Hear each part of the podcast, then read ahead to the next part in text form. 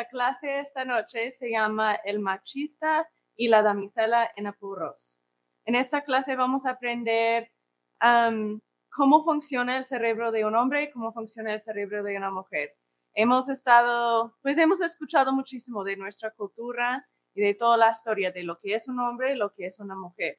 En esta clase vamos a poner al lado todas esas cosas y vamos a hablar solamente de cómo está hecho el cerebro y la ciencia de cómo es un hombre y cómo es una mujer y cómo podemos utilizar eso para que sea para nuestro beneficio, para que estamos trabajando con nuestro cerebro en cambio de contra nuestro cerebro. Podemos tener más gozo, podemos sentir más dopamina, endorfinas, serotonina, todas esas químicas que nos hacen sentir felices y nos hacen poder gestionar nuestros sube y bajas y poder sanar adicciones y poder sanar comportamientos de control y poder sanar nuestras relaciones dañadas. Eso es lo que vamos a estar haciendo esta noche es aprender a trabajar junto con el cerebro, si somos hombre o si sea que somos mujer. Soy Misty Sánchez, soy psicoterapeuta y directora de un centro, una clínica de terapia que se llama Human Center. Esta clase esta noche es parte de un programa que se llama Rehabilitación y Resiliencia. En este programa sanamos adicción, sanamos comportamientos de control, sanamos vergüenza tóxica, aprendemos cómo desarrollar la vulnerabilidad, aprendemos cómo sanar um, trauma de traición. Entonces, si su pareja los traicionó o si tú traicionaste a tu pareja, cómo se puede sanar esa relación. Este programa se, se, cubre todo de eso, aprendemos cómo sanar todo eso. Y la razón que se puede cubrir todo eso en un solo programa es que el mero causa raíz que nos causa desarrollar adicciones es la misma cosa que nos causa desarrollar comportamientos de control, de ser perfeccionista, de ser sobresaliente, de, ser un workaholic, alguien que es que trabaja, trabaja, trabaja, trabaja. Y es el mismo raíz que, que causa problemas cuando tenemos trauma también. Entonces se puede cubrir todo eso en un solo programa. Esta clase es en los mero, mero últimos del fase 2. Este programa dura un poquito más que un año, tiene como 60 clases y hacemos una clase en vivo una vez cada semana. En ahorita, que es de los tres etapas, ahorita esta es la segunda, la última clase en la segunda etapa. Y luego vamos a empezar tercera etapa, nuestra última etapa. Si quieren aprender más um, sobre lo que ya hemos hablado o si quieren volver de escuchar las clases, si sea verlas o escucharlas, pueden mirar en nuestro canal de YouTube que se llama Hilleman Center. Allí tenemos todas las clases pasadas. También tenemos todos los videos nuevos que ponemos cada semana. Tenemos más clases en vivo, ponemos otros videos, ponemos shorts, ponemos mucha información cada semana para que vayan aprendiendo y creciendo y sanando. Vamos a empezar con una oración. Siempre empezamos y terminamos con una oración. hemos invitado a Alma a hacer la oración esta noche, entonces voy a dar el tiempo a ella para que nos ofrece la oración.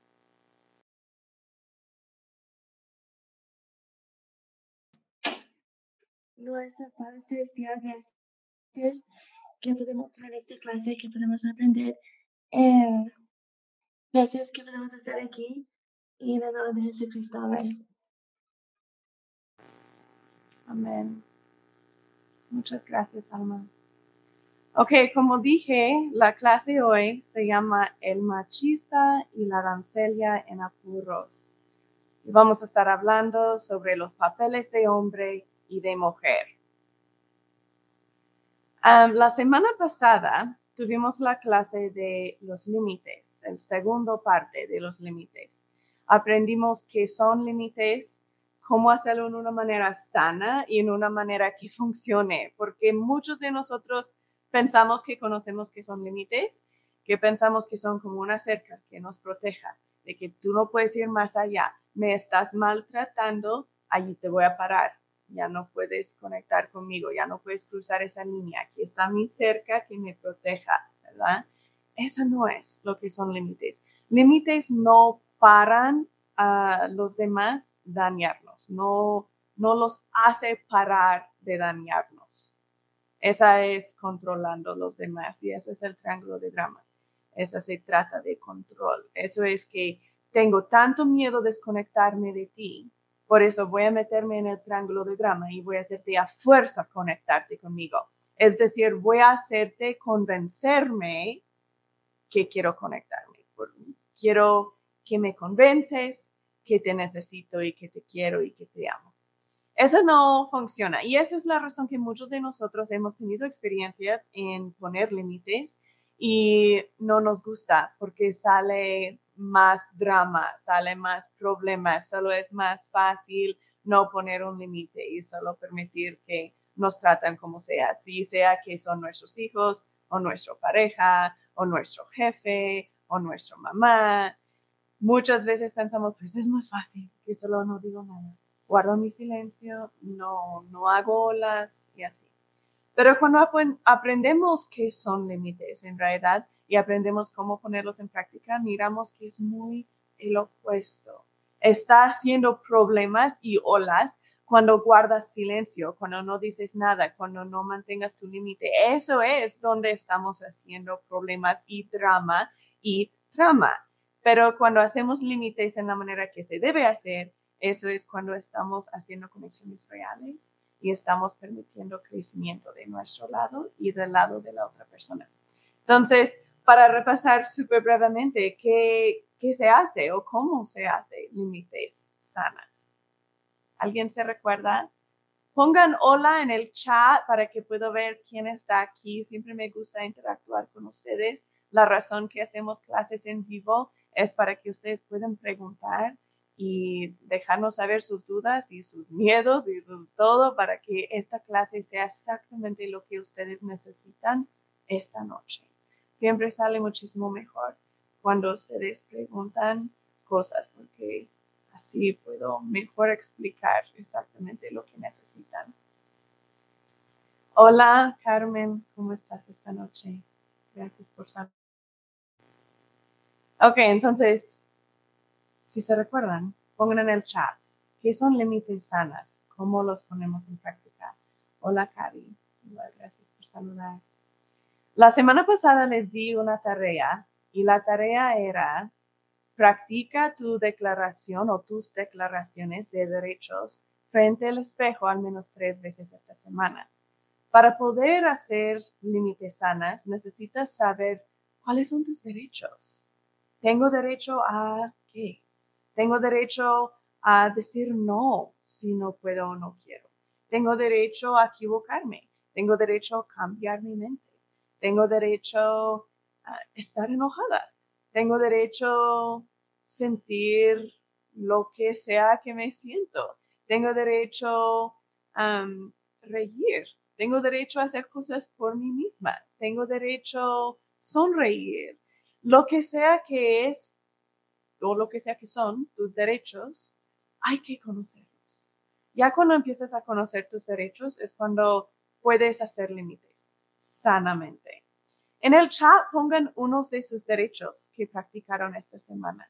Es súper importante practicarlo frente del espejo. Hay una razón que les pido que lo hagan. Estamos activando diferentes partes de nuestro cerebro y eso es lo que queremos y es lo que necesitamos. Entonces, para hacer límites en una manera sana, no son una cerca, sino son una cuerda.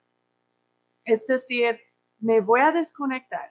Reconozco que me estás tratando en una manera que no me gusta. Entonces me voy a desconectar del pared, voy a sentarme por un ratito en mi cuerda y que estoy atada a ti, estoy atada a la superficie, no tengo ese sentimiento de que, ay, caramba, me voy a caer, tengo que agarrarme al pared, tengo que conectar ahorita mismo, tengo que hacerte arreglarlo, tengo que hacerte conectarte conmigo ahorita mismo o voy a morir. No tenemos esa como urgencia, sino podemos desconectarnos por un ratito. ¿Y qué se hace? Voy a poner la imagen que tiene los tres um, claves para poder hacer límites en una manera sana. Aquí tenemos la imagen, dice, alguien me lastimó. Tienes que reconocer que alguien te lastima, alguien te está lastimando, ¿verdad? Dos, yo lo arreglo para mí mismo. No es que tú lo arreglas, no es que tú me estás dañando, por eso tú lo arreglas. Son mis emociones. Tú no me causaste estar triste, sino me causaste tener un pensamiento automático, ¿verdad?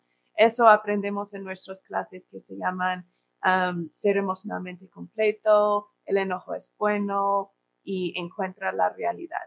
Si no han mirado esas clases, regresan a nuestro canal de Hillman Center y buscan esas clases, especialmente lo de encuentra la realidad, porque es súper, súper, súper importante aprender cómo hacer eso, cómo llenar un formato de procesar. De hecho, esta noche en nuestra clase vamos a estar hablando mucho sobre el formato de procesar. Si no lo conocen ya, hay que ir a ese video y conocerlo, porque eso es como nuestro cerebro debe estar procesando nuestras emociones. Es como es hecho para procesar nuestras emociones.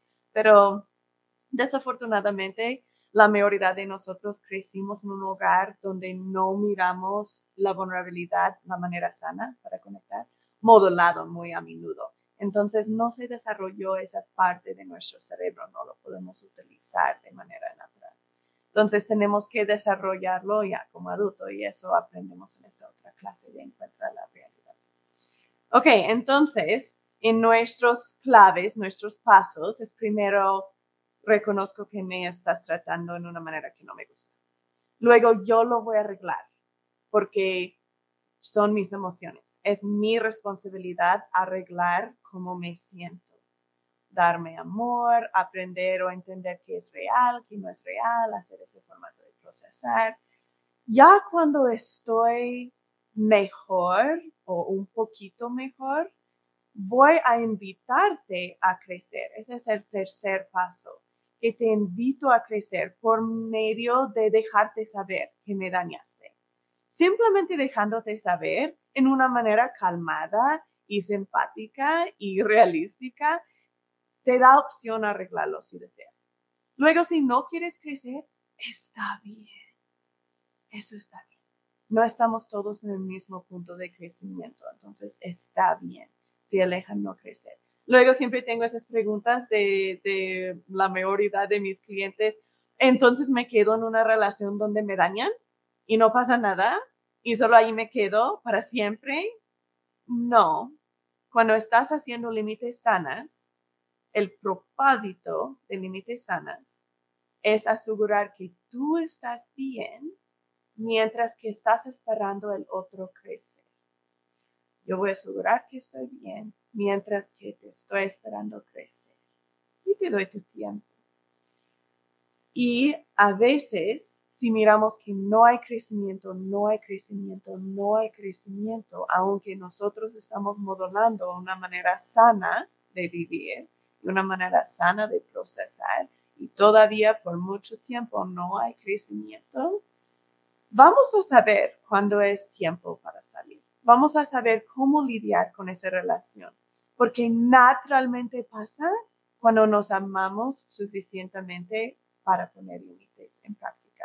Cuando nos conocemos suficientemente, saber cómo aprovecharnos, cómo tranquilizarnos, cómo procesar nuestras emociones, es muy natural saber cuando ya, ya basta, ya es suficiente. Y es muy natural también saber cómo escalar esa montaña en diferente manera.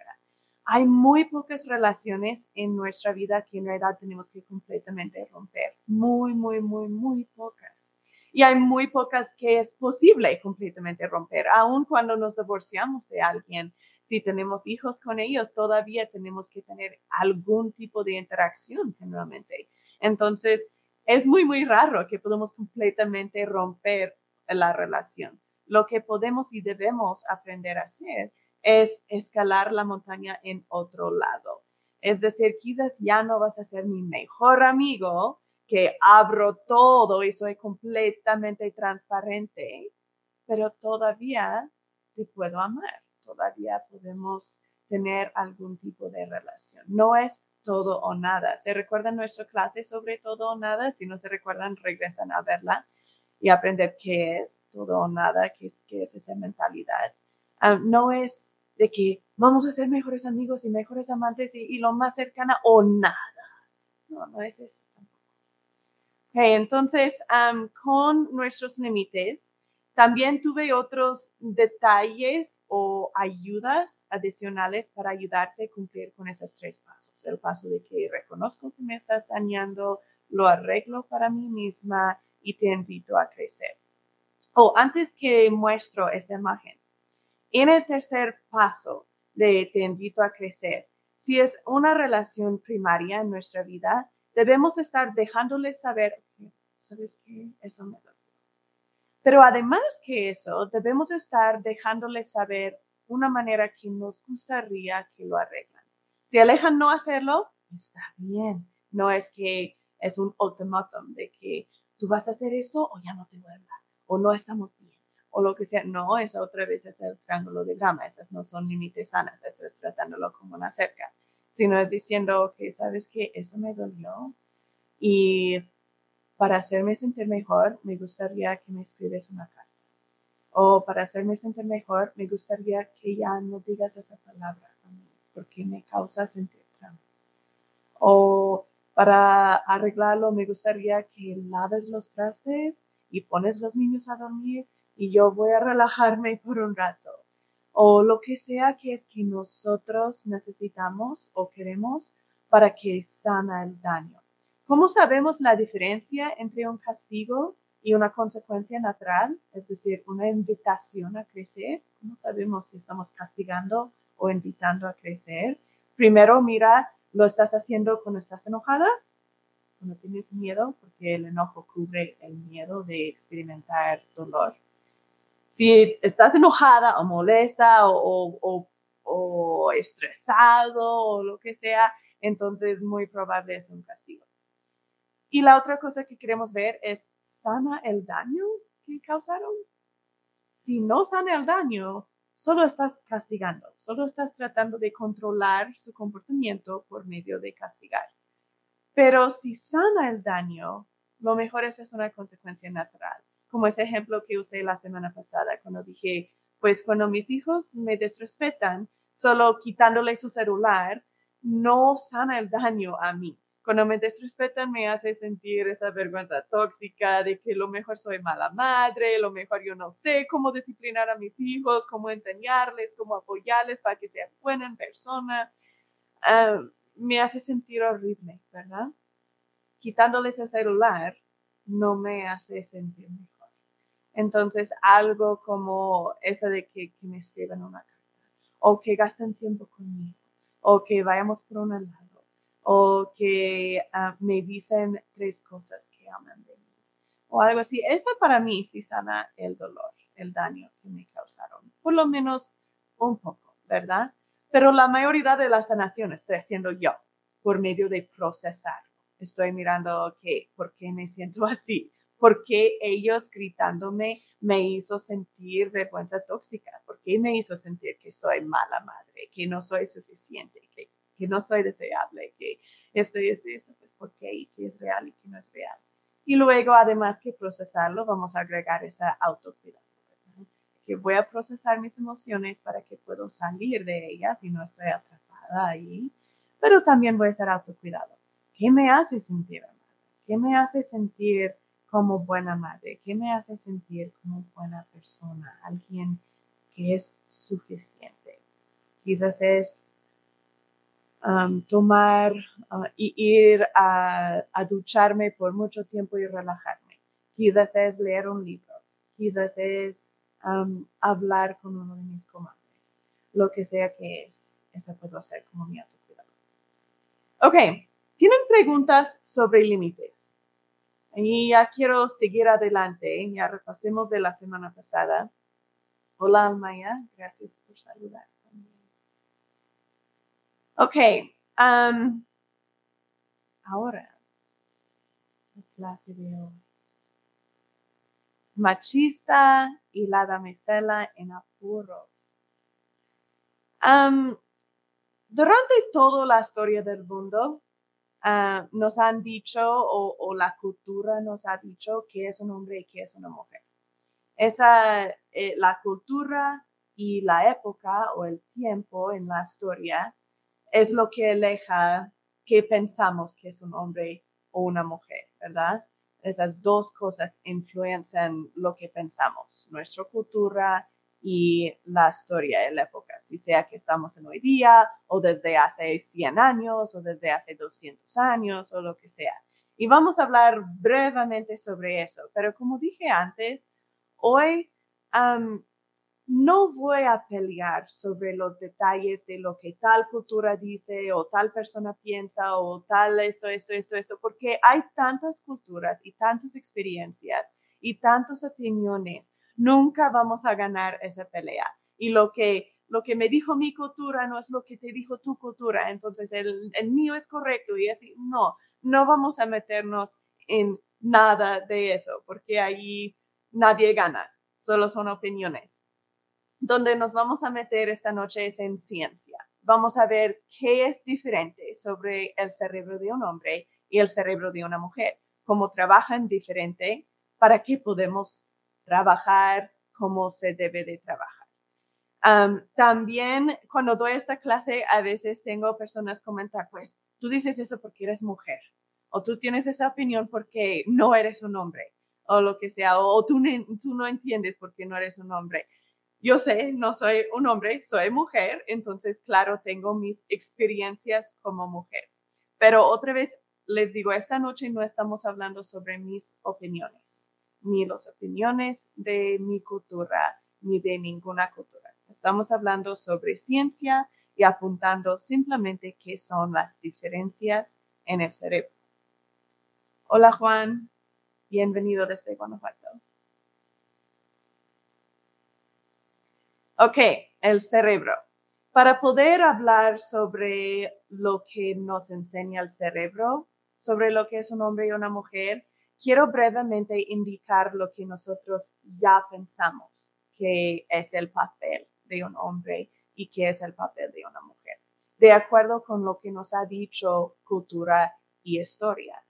Durante la mayoría de la historia del mundo, la opinión de que era una mujer y que era un hombre era que el hombre estaba encargado, el hombre estaba más fuerte y la mujer estaba un poco más débil y que el hombre necesitaba cuidar a la mujer. La mujer no tenía tantos derechos que un hombre, ¿verdad? Desde hace, hace como 200, 300 años, una mujer ni pudo ser dueña de tierra, ni pudo trabajar, cosas así. Muchas diferencias, ¿verdad? De que una mujer no es tan capaz que un hombre o no debe de hacer ciertas cosas que un hombre hace. Mucha separación, ¿verdad? Eso es de donde venimos como humanos.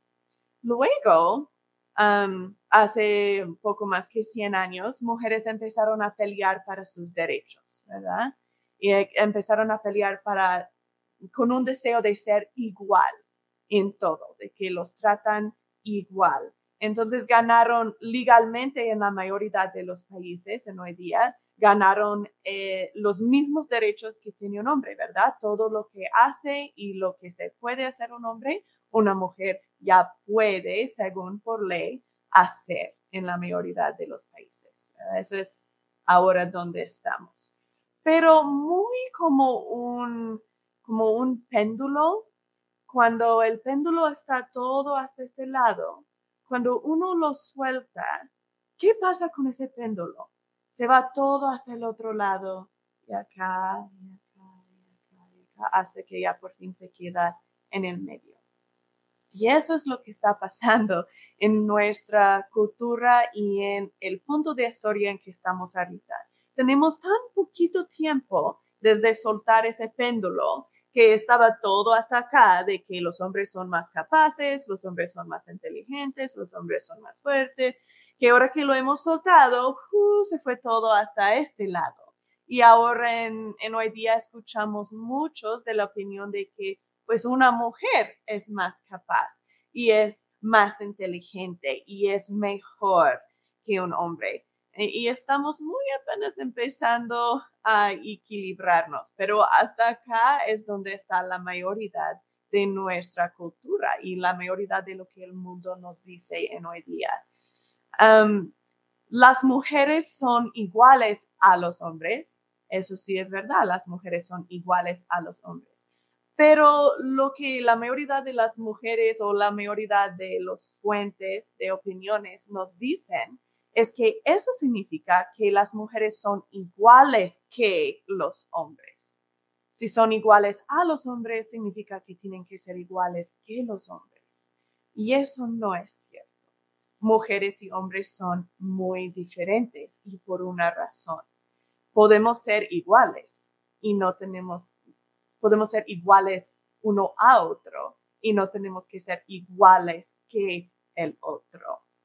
Y en hoy día tenemos esa mentalidad muy a menudo de que una mujer ahora está tratando de ser más agresiva en los negocios, ser más dura, ser más grosera, ser más protectiva, ser más como un hombre, porque una mujer es igual que un hombre, una mujer puede hacer todo lo que puede hacer un hombre, igual de bueno, si no mejor, lo que dicen, ¿verdad?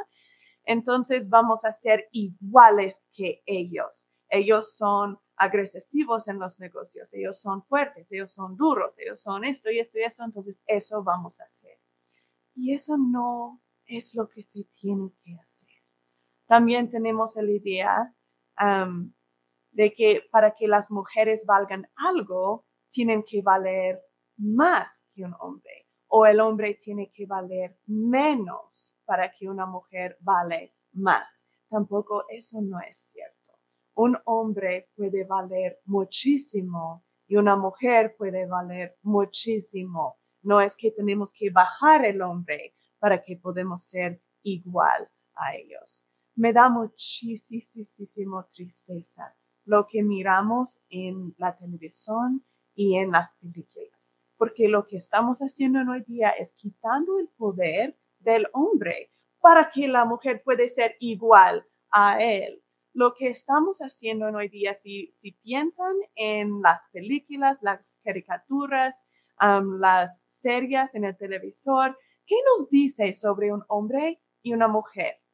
¿Cuál es el papel que generalmente toman el hombre en la familia, el papá en la familia, el esposo. ¿Y cuál es el papel que generalmente toma la mujer en la familia? Lo que generalmente nos dicen es que el hombre es divertido, incapaz, inmenso, y que la mujer es hermosa, fuerte y difícil.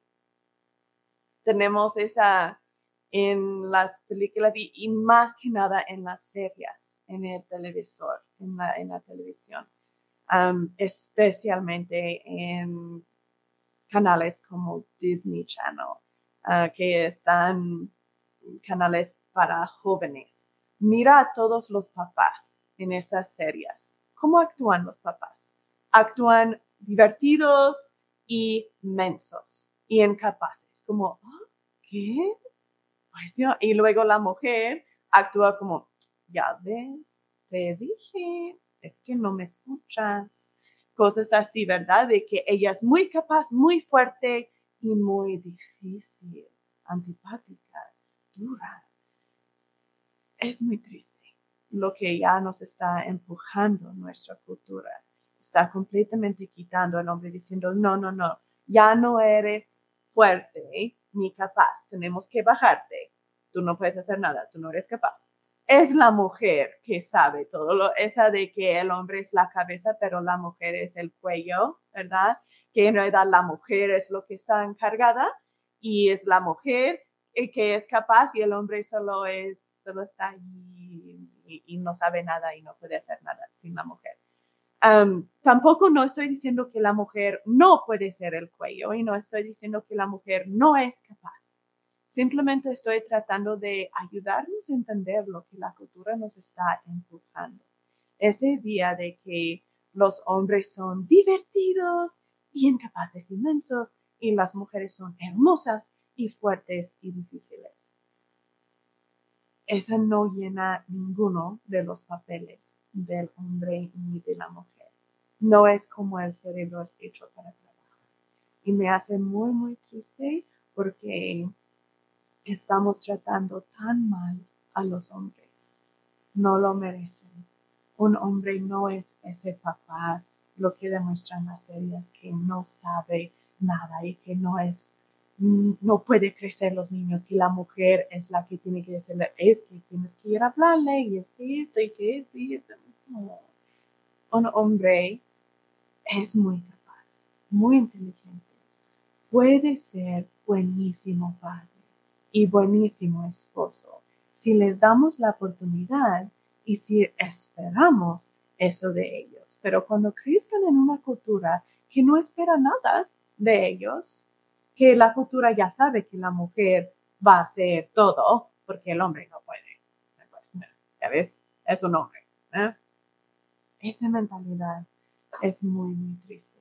Esa es donde florezcan adicciones y comportamientos de control, porque el hombre a fuerza se tiene que aislar y el hombre a fuerza tiene que mantenerse en el papel de víctima, de que yo no puedo y que tú eres todo.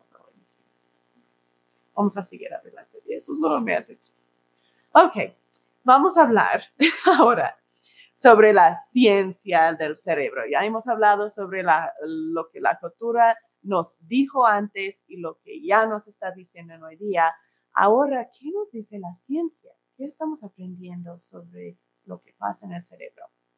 En el cerebro tenemos muchas hormonas, neurotransmisores, que, que, están, pues, que están actuando como neurotransmisores, que están ayudando a nuestro cerebro a comunicar desde un lugar hasta otro lugar.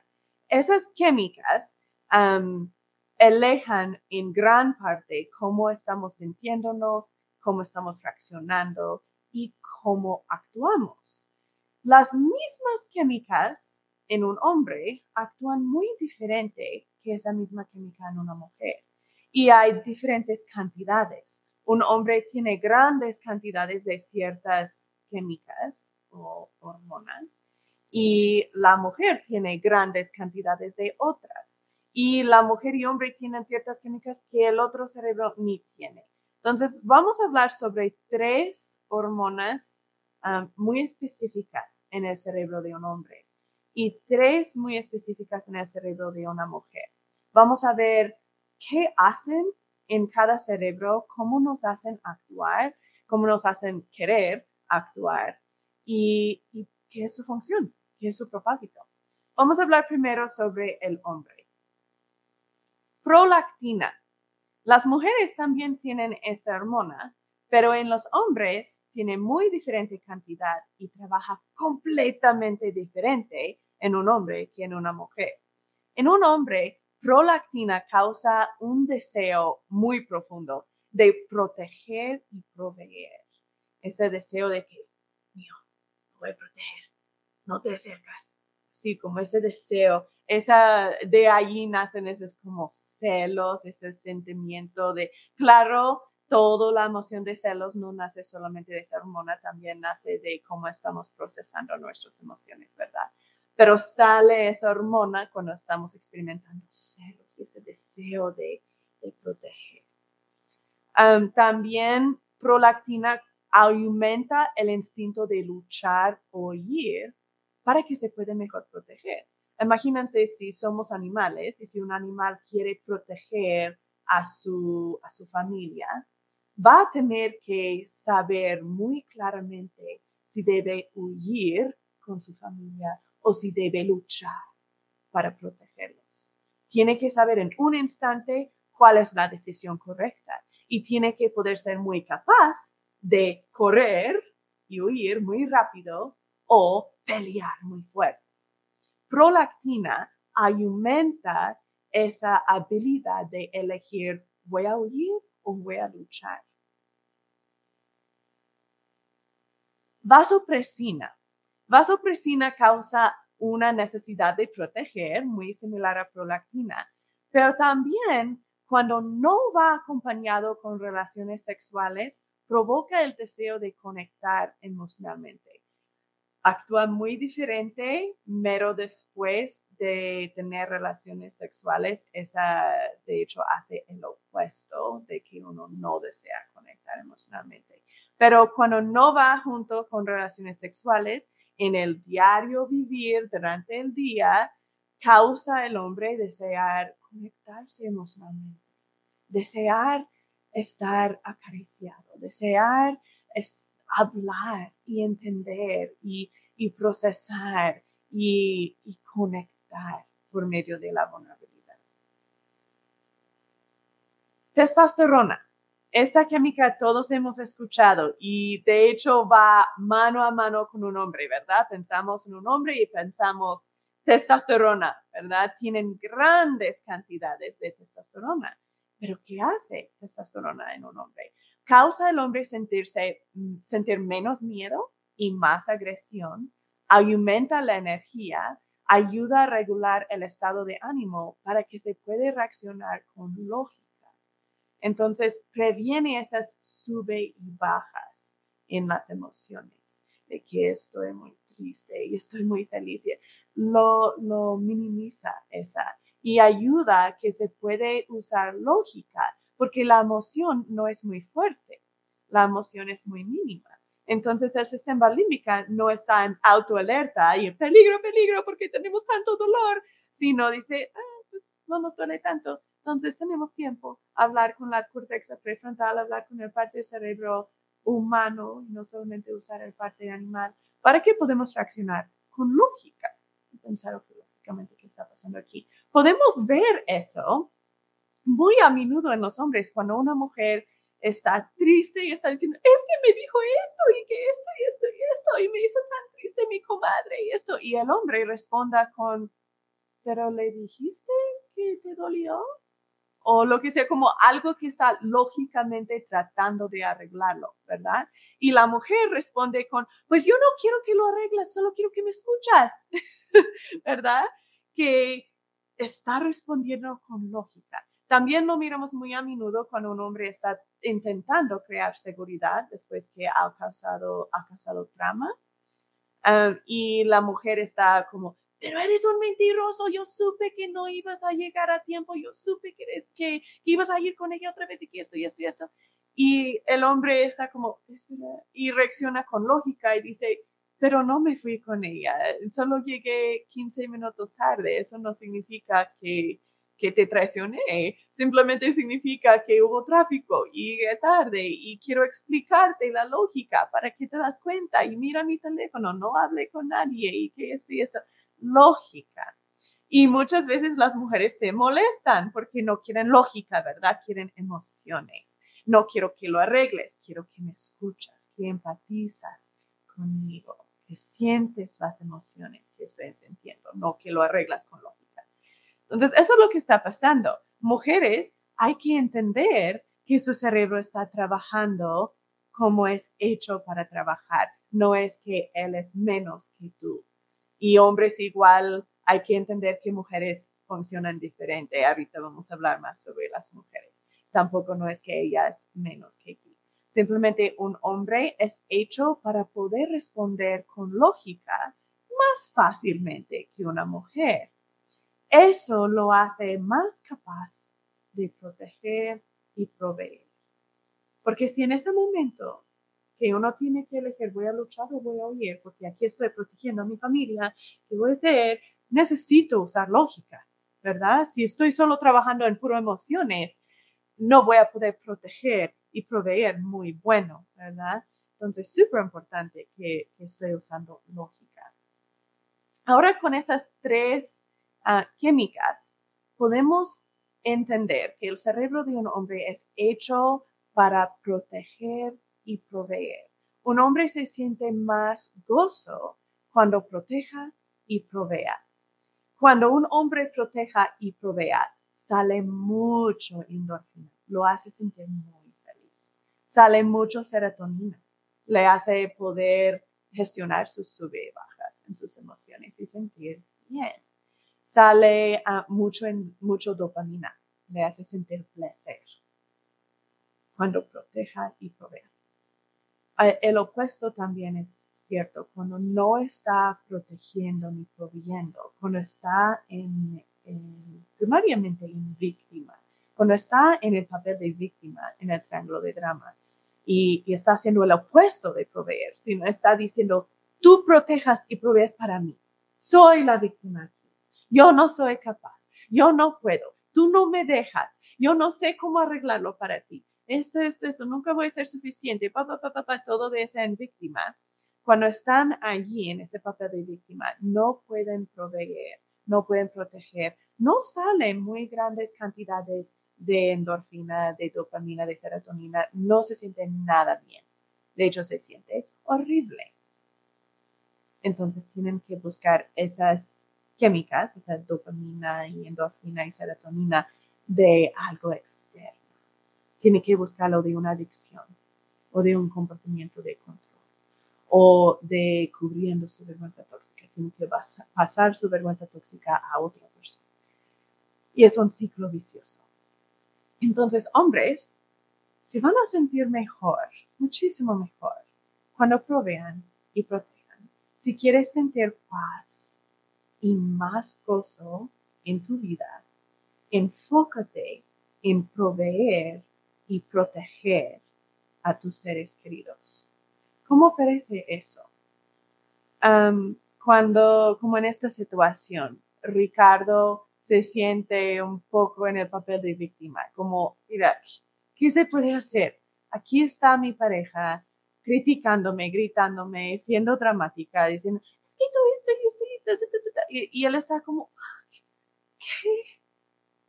¿Qué? ¿Qué se puede hacer? Ella no quiere salir del triángulo de drama. Esta relación nunca va a funcionar. Allí lo que Ricardo debe hacer para que él siente más gozo es proveer y proteger. Es crear seguridad. Es pensar en el dolor de su pareja en cambio de en su propio dolor. Eso es lo que hacemos cuando estamos protegiendo, ¿verdad? Voy a pensar en ti.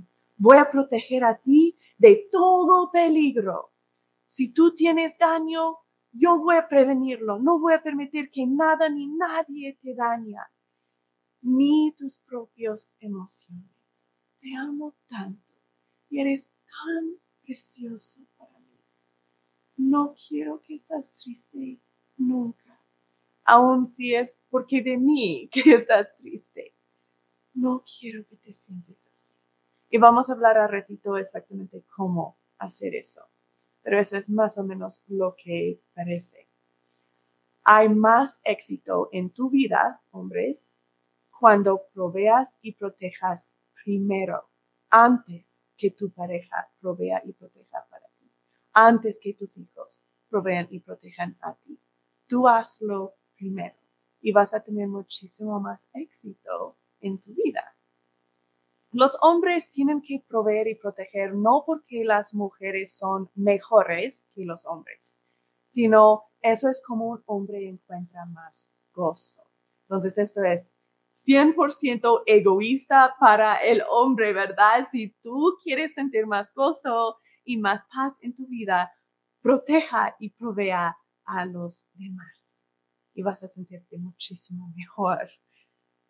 Y cuando estamos sintiéndonos mejor, nuestras relaciones reflejan eso. Podemos conectarnos en una manera sana. ¿Cómo aparece en el diario vivir?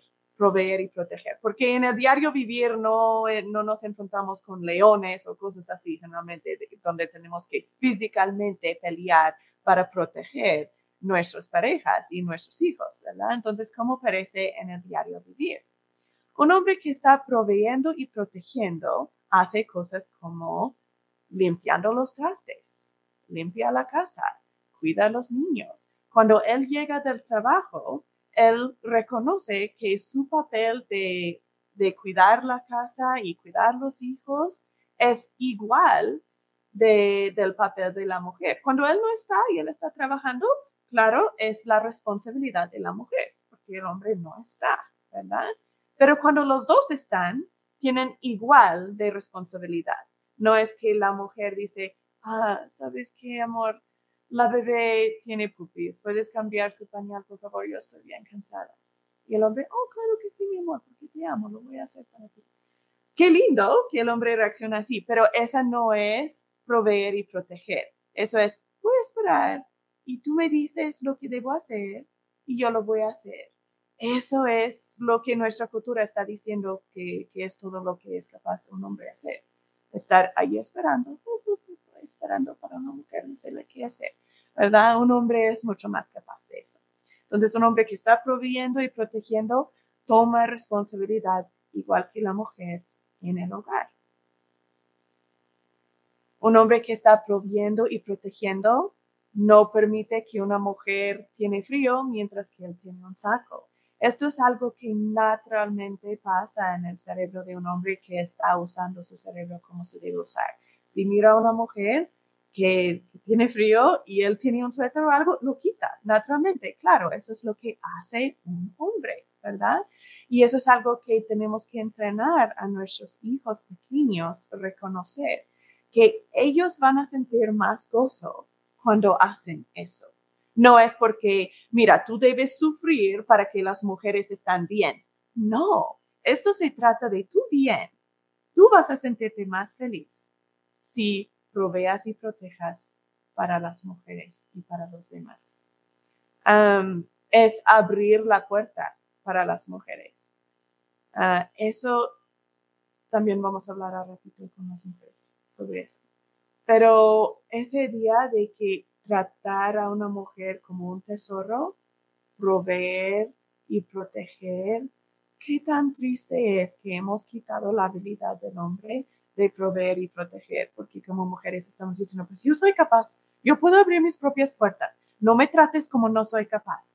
Eso no es lo que está pasando, mujeres. Ok, eso no es. Quizás eso es lo que está pensando, ¿verdad? Porque eso es lo que él aprendió de pensar que una mujer es inútil, que no puede, que es machista, ¿verdad? Quizás, pero tienes que entender que su cerebro es hecho para necesitar proveer y proteger. Déjalo hacerlo. Ah, desde muy pequeños, nuestros hijos deben saber que un hombre o una mujer nunca debe estar cargando algo y un hombre no tiene nada. Niños muy pequeños pueden aprender eso. Si mami tiene algo en sus manos y yo no tengo nada, eso no está bien. Un hombre debe estar ayudando protegiendo, proveyendo siempre, para que vayan entrenándose cómo sentir paz y gozo. Desde muy, muy pequeños hay que enseñarles, así vas a sentirte mejor cuando estás sirviendo y ayudando a los demás, especialmente a las demás mujeres. Esta idea de proveer y proteger tiene mucho que ver con creando la seguridad. Ya tuvimos una clase o, dos clases, de hecho, sobre creando la seguridad, parte 1 y parte 2. Aprendimos qué es eso. Cuando hemos causado trama, queremos crear seguridad, ¿verdad? Y creando seguridad es protegiendo y proveyendo. Es que estamos tomando nuestro papel como hombre y estamos cumpliendo con cómo está hecho nuestro cerebro. No es que estamos cumpliendo con un papel que la cultura nos ha dicho o que nuestra mamá nos ha dicho, sino es físicamente, científicamente lo que está necesitando nuestro cerebro. Ok, um, vamos a hablar sobre lo que para un hombre de proveer y proteger. Los hombres son naturalmente más probables de absorber la vergüenza tóxica. Eso es una mezcla de la cultura, porque la cultura para un hombre en hoy día desafortunadamente los hace aislarse. Déjame dar un ejemplo. Si una mujer tuvo un día muy difícil y la trataron muy mal, sería algo aceptable en la cultura que ella vaya a hablar con su comadre, dice, ay, mira, dame un abrazo porque me siento bien fea. Es que hoy me dijeron esto y esto y no me salió este proyecto y me siento tan inútil y me siento tan fea. Y la otra mujer la va a abrazar y va a pechar y tranquilizar, va a decir, lo siento, comadre, está bien, vas a estar bien, aquí estoy por ti. Eso sería algo aceptable en la cultura, ¿verdad? Si un hombre hacía eso, especialmente en cultura, nuestra cultura mexicana y latino, Latinoamérica, sería súper aceptable. Hay unos hogares que sí es aceptable, pero la cultura general sería súper aceptable si un hombre va a su compadre y dice, oye, compadre, dame un abrazo, tuve un día muy mal, no vas a creer lo que me dijo esa, que me siento muy mal. Y el otro hombre va oh, está bien, no te preocupes, aquí estoy, eres muy buen hombre, eres tan guapo, tan hermoso, no te preocupes. Eso no, ¿verdad? No, no va a pasar en la mayoría de los casos. Eso no es aceptable en la cultura. Nuestra cultura enseña que está bien que las mujeres tienen emociones y está bien dar cariño a una mujer, pero no está bien que los hombres tienen emociones. Los hombres deben de ser fuertes, los hombres deben poder hacerlo solito. No está bien dar cariño a un hombre. Eso no es aceptable. Entonces los hombres no tienen muchas oportunidades o muchas, muchas fuentes de apoyo y ayuda. Entonces ellos tienen que aislarse por la mayor parte. Cuando tienen un problema hay que arreglarlo porque eres hombre. Sea hombre, arréglalo. entonces esa de la cultura los empuja más a absorber vergüenza tóxica que cuando algo pasa mal o cuando fallan o algo así, es que soy inútil. No es que me equivoqué, es que soy una equivocación. No es que, hice eso, mal, soy malo.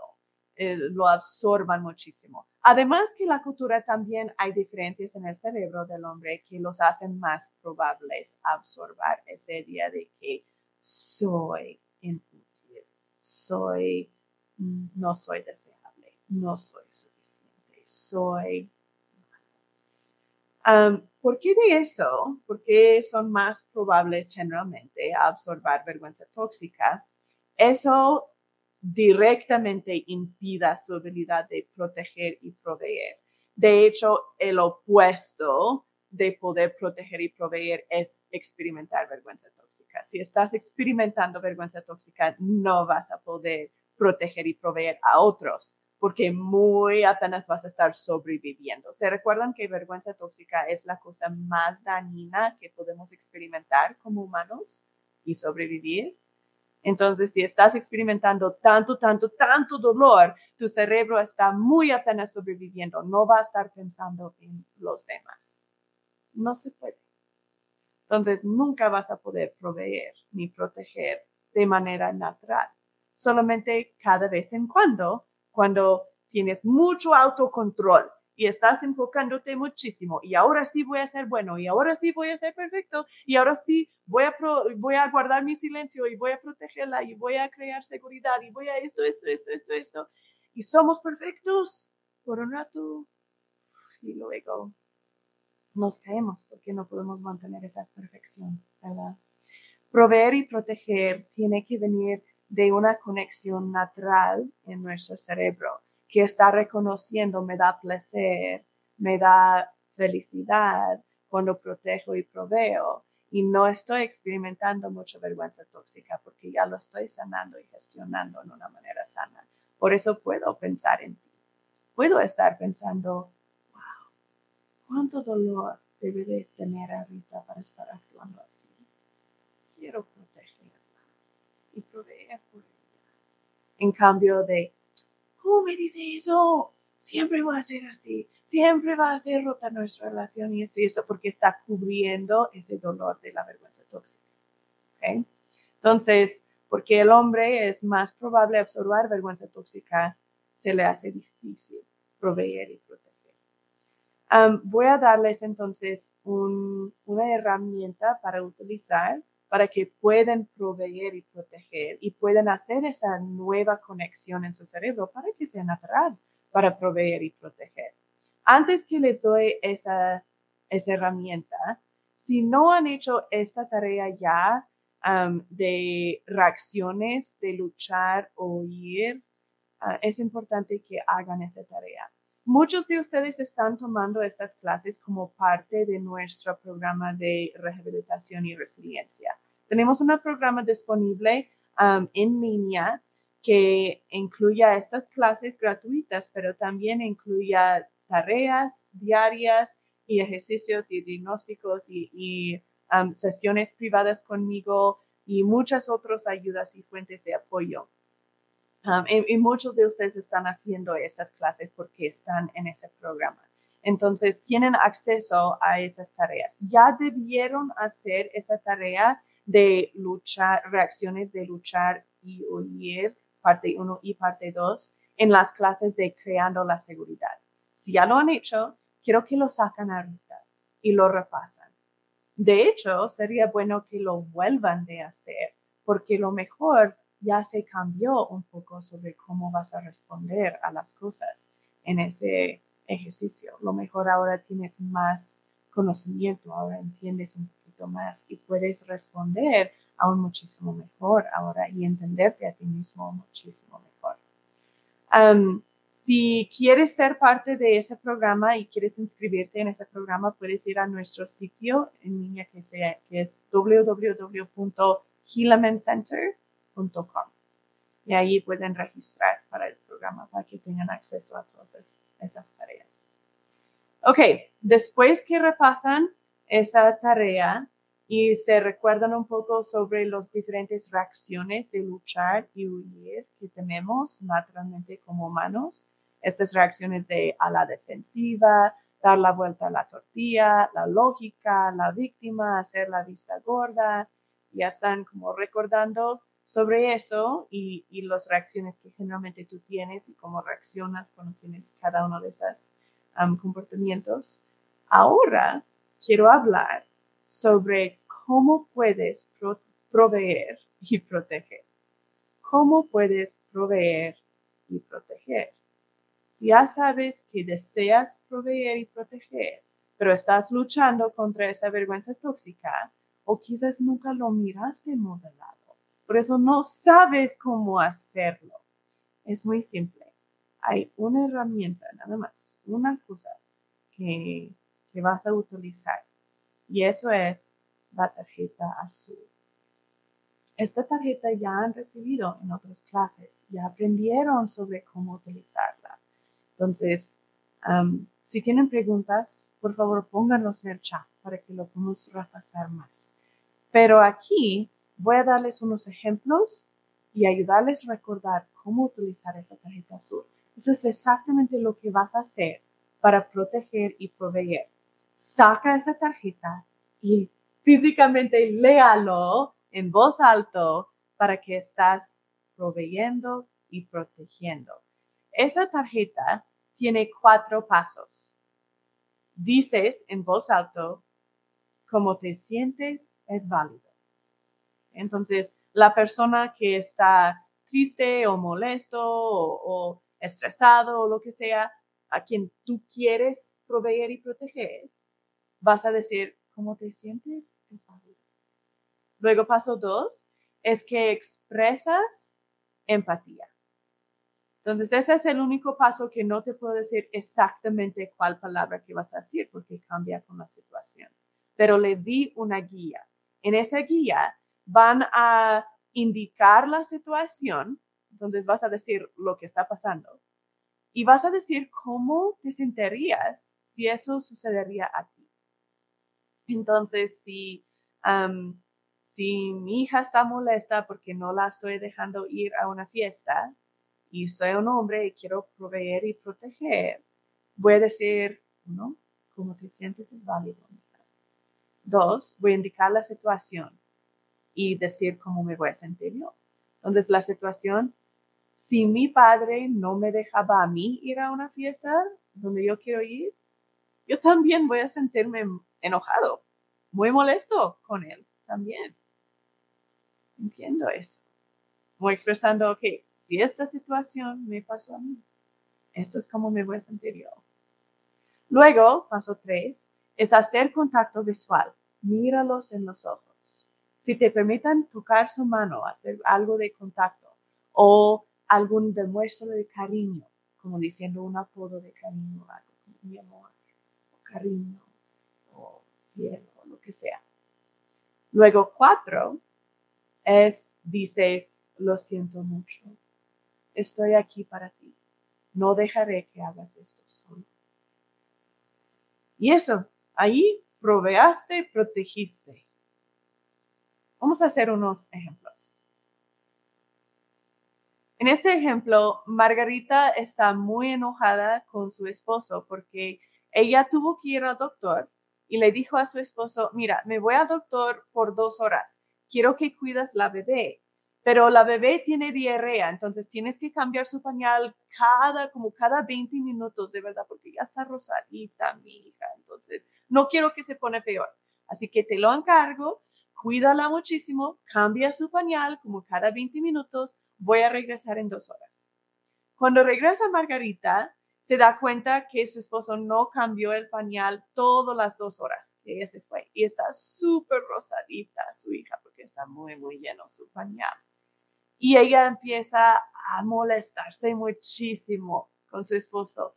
Dice, ah, ya ves, ¿por qué pienso que puedes hacerlo? No eres capaz de hacer nada, ¿verdad? Yo estuve muy clara contigo de qué tuviste que hacer y ni siquiera ni le cambiaste ni una vez. Este es el mismo pañal que yo le puse. Pues si yo quiero hacer algo, tengo que hacerlo yo, ¿verdad? Si quiero que se hace algo, lo voy a hacer yo, porque tú no puedes, no me haces caso, no eres capaz de nada. ¿Cómo va a proveer y proteger el esposo en ese momento? Margarita está siendo antipática, ¿verdad? Está dañando a él sea lo que sea que es la situación, nadie merece que le traten así, ¿verdad? Pero aquí el esposo va a entender que siendo víctima o peleando de regreso, entrando en el triángulo de drama, no le va a ayudar, porque eso no es como es hecho su cerebro de él. El cerebro de él está hecho para proveer y proteger. Eso es como él va a sentir cosas y él sabe eso, entonces va a responder proveyendo y protegiendo. Va a sacar su tarjeta azul y va a decir, cómo te sientes es válido. Debía cambiarla. Lo siento, cómo te sientes es válido. Y luego paso dos, indica la situación y decir cómo te vas a sentir. A decir algo como, si mi esposa me había dicho que quiero que cambie su pañal cada 20 minutos y yo regresaba y no había cambiado su pañal ni una vez, no me va a importar lo que es la excusa. Yo también voy a sentirme muy frustrada. Es válido. ¿Cómo te sientes? Pasa lo que pasa, que era la razón que no la cambié. yo también me voy a sentir así. Luego va a mirarla en los ojos, y paso cuatro va a decir, lo siento. Lo siento, estoy aquí para ti. No dejaré que hagas esto solo. Estoy aquí para ti. ¿Qué puedo hacer ahora para ayudarte? ¿Quieres que voy a la tienda a comprar cremita para, su, sus pompis o qué puedo hacer?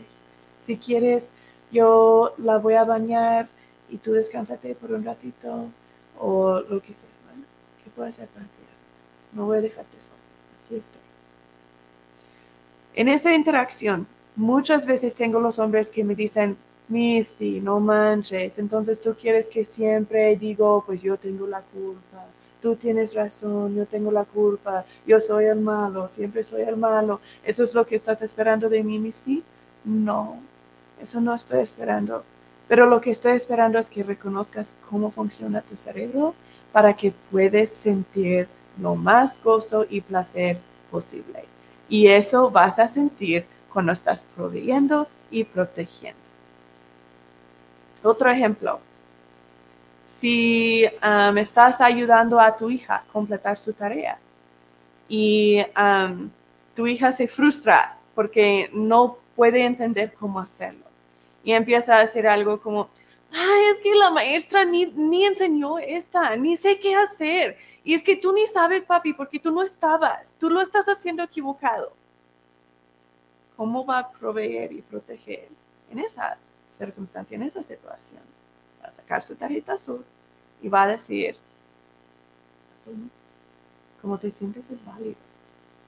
Si yo no pude hacer mi tarea y mi papá no me pudo ayudar y me sentí muy frustrado y todo, yo de verdad voy a sentirme frustrado, de verdad voy a querer sacarlo y quitarlo en mi papá también y voy a sentirme muy, muy, muy frustrado. Tres, míralo en los ojos, si te permite. Cuatro, lo siento que te sientes así. Es horrible sentirse frustrado.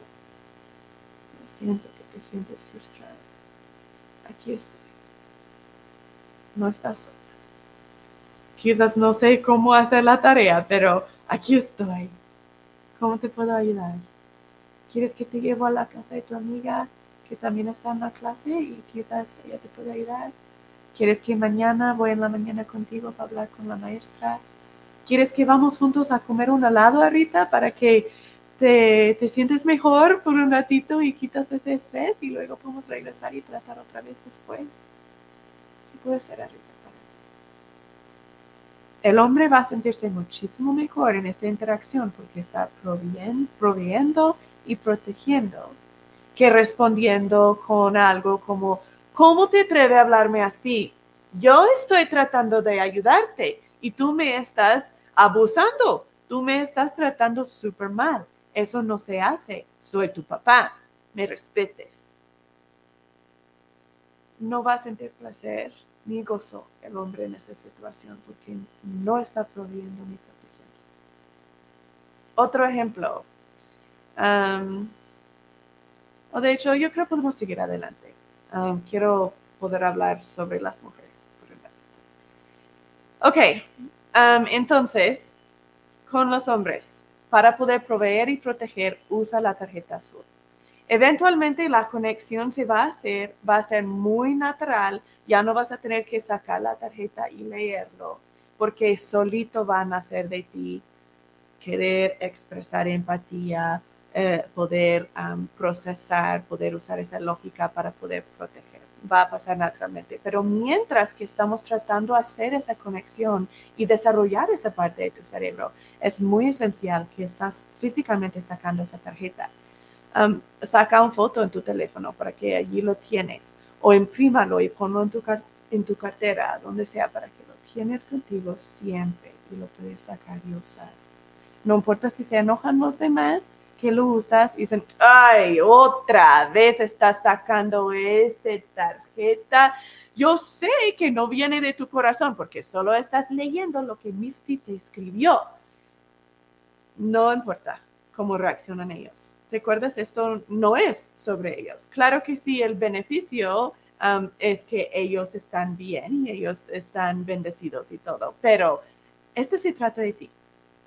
Tú estás trabajando como tu cerebro debe de trabajar. Tú estás permitiendo que crezcas, permitiendo que tú te sientes paz y gozo y placer.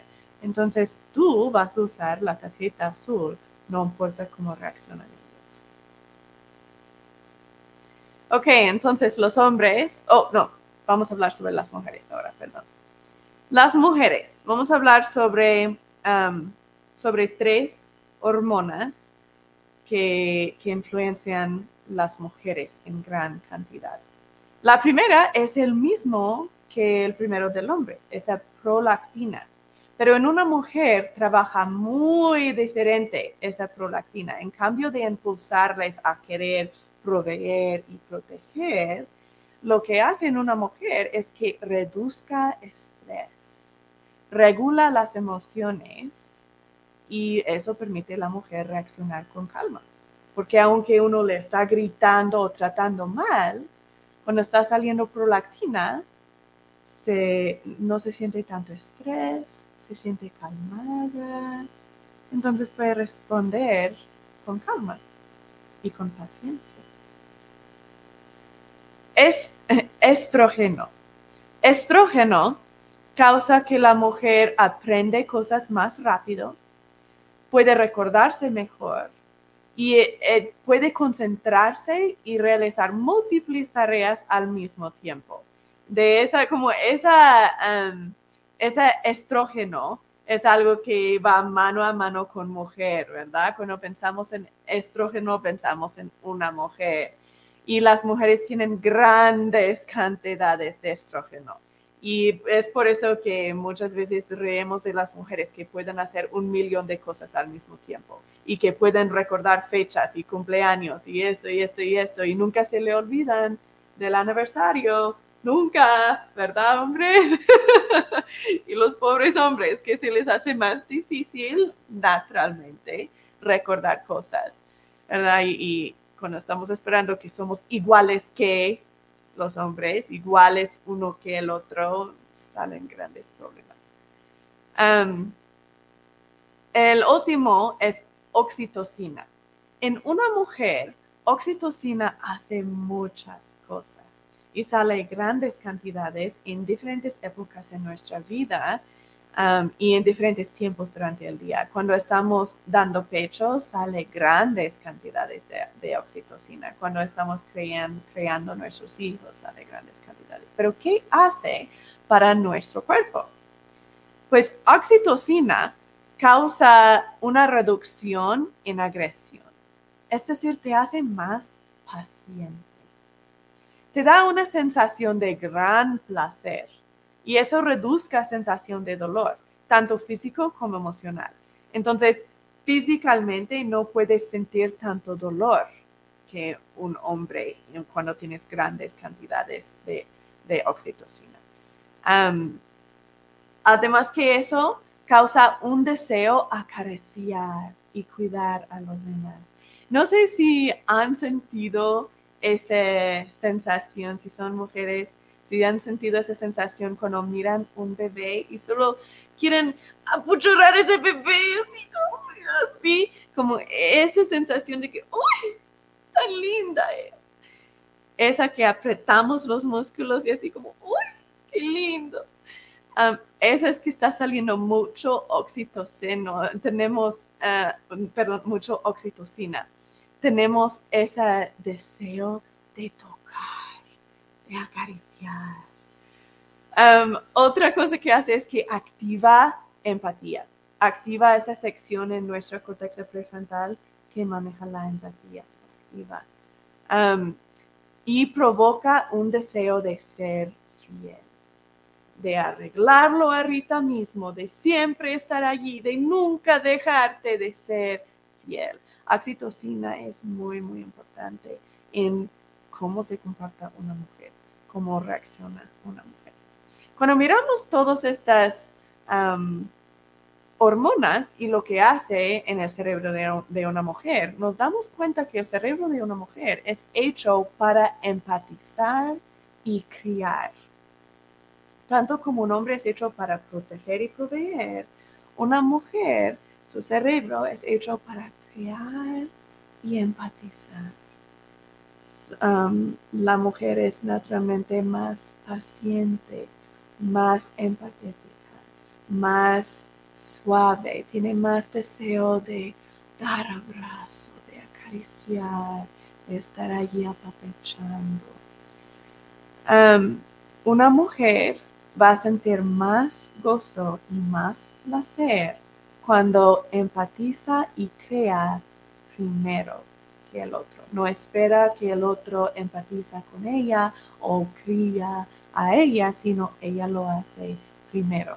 Como en esta situación con los hijos, cuando el niño viene llorando o la niña viene llorando, la mujer va a sentir más placer y, y gozo si apapecha y abraza a ese niño y sea paciente con ella y dice, ay mi amor, ¿qué pasó? No siento. En cambio de, ay, ya para de chillar, ya solo ignóralo, ya no le hagas caso.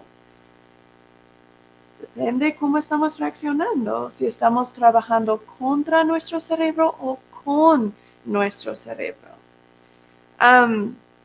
la mujer debe empatizar y crear primero, no porque los hombres son incapaces de hacerlo, sino porque eso es lo que te hace sentir mejor. Cuando tú pones al lado esa imagen de la, de la mujer fuerte y difícil y de que, te dije, y ese ideal, ponlo al lado y empieza a trabajar como tu cerebro es hecho para trabajar y eso es ser paciente, ser cariñosa, empatizar. Permítete que te sientes sus emociones. En cambio de decir, ya supe que eso no le iba a salir bien, ahora para que se le quite. ¿Mm? Debía escucharme. De pensar en sus emociones y permitirte sentir sus emociones y decir, wow, ¿cómo se debe sentir? Se debe sentir muy feo porque falló. Entonces, ¿qué voy a hacer para criar? Enseñar es la palabra que quiero que se quede clave en tu mente. Es enseñar. ¿Qué vas a hacer para enseñar? No controlar y manipular para que compartan de cierta manera. No, es enseñar, invitar crecimiento. Oh, oh, oh, ¿Te acuerdas nuestra clase de límites? Invitar crecimiento. Límites sanas van mano en mano con ser mujer. Tu cerebro es hecho para usar límites, para decir, voy a invitarte a crecer. Y esto es como puedes crecer. Y puedes ser paciente y darte tiempo para que crezcas. Y ahí voy a estar empatizando, sintiendo tus emociones, echándote ánimo, echándote ganas, invitándote vez atrás de vez atrás de vez para que crezcas. Y aquí estoy. Eso es cuando tú vas a sentir más gozo y más felicidad. Entonces, mujeres, si ahorita en tu vida te sientes estrés, te sientes depresión, te sientes ansiedad, te sientes trauma, te sientes como tu matrimonio nunca va a funcionar, te sientes como ni sabes si vale la pena o si se puede arreglar tu matrimonio, no sabes cómo disciplinar a tus hijos, no sabes cómo criarlos, empieza a trabajar con tu cerebro la manera que lo debes de trabajar. Es decir, empieza a empatizar y criar sienta sus emociones y enséñalos con paciencia. Y vas a sentir muchísimo más placer, vas a estar muchísimo más feliz. En cambio de esta situación de que le he dicho a mi pareja vez atrás de vez atrás de vez exactamente cómo amarme, exactamente cómo hablarme y cómo conectar conmigo y no lo hace y no lo hace y no lo hace. Y es como, pues ahora que se te quita, ¿eh? a ver qué haces esa no va a permitir que tienes endorfina, serotonina, dopamina. Tu cerebro no va a emitir las químicas que debe estar metiendo. Pero al contrario, si piensas en sus emociones y tratas de experimentar sus emociones y luego tratas de criarlo, vas a sentir paz y gozo. Eso es la vulnerabilidad. Es qué me siento yo y por qué qué se siente él y por qué. Y luego voy a reaccionar. Una mujer para que trabaja su cerebro como es hecho para, para trabajar, debe ponerse experta en la vulnerabilidad. Debe practicarlo vez atrás de vez, atrás de vez, para que llegue al punto que es vulnerabilidad en su forma más pura, que es lo que llaman en las escrituras la caridad lo que usa Jesucristo es atrás de vez con nosotros. La caridad es la vulnerabilidad. Para poder hacer eso y llegar hasta ese punto, tenemos que poder procesar nuestras emociones. Claro, es la vulnerabilidad es procesar cómo me siento y por qué, y procesar cómo te sientes tú y por qué, y luego reaccionar. Entonces, súper importante que sepan cómo utilizar este formato de procesar. Como dije antes, si no se recuerdan cómo usar este formato de procesar, regresan a la clase de Encuentra la realidad para que aprendan cómo usarlo. Miran, encuentra la realidad y también um, ser emocionalmente completo, porque esos van mano en mano. Um, deben estar llenando formatos de procesar ahorita en su vida muy a menudo. Y ya en este punto en el programa que ya estamos terminando fase 2, esta ya debe ser algo muy natural, que ya estás haciendo el momento que te sientes emociones, naturalmente procesas tus emociones y puedes seguir adelante. Si no es natural ahorita para ti, eso está bien, pero significa que te falta práctica, significa que te falta hacer esa conexión. No significa que eres débil y no significa que debes tratar más duro No, muy al contrario. Es una indicación que no has desarrollado esa parte de tu cerebro todavía y eso está bien, pero significa que lo tienes que desarrollar. La única manera que lo puedes desarrollar es después del hecho, cuando estás calmado y ya no estás experimentando las emociones, que haces ese formato de procesar. Dices, ok, ¿qué me sentí y por qué? ¿Qué era el pensamiento automático que causaron esas emociones? ¿Y qué es real y qué no es real sobre esos pensamientos automáticos? Después del hecho. Lo más a menudo que tu cerebro vaya mirando que estás procesando emociones después del hecho, va a decir, mm, como que me siento que esto es importante, lo mejor.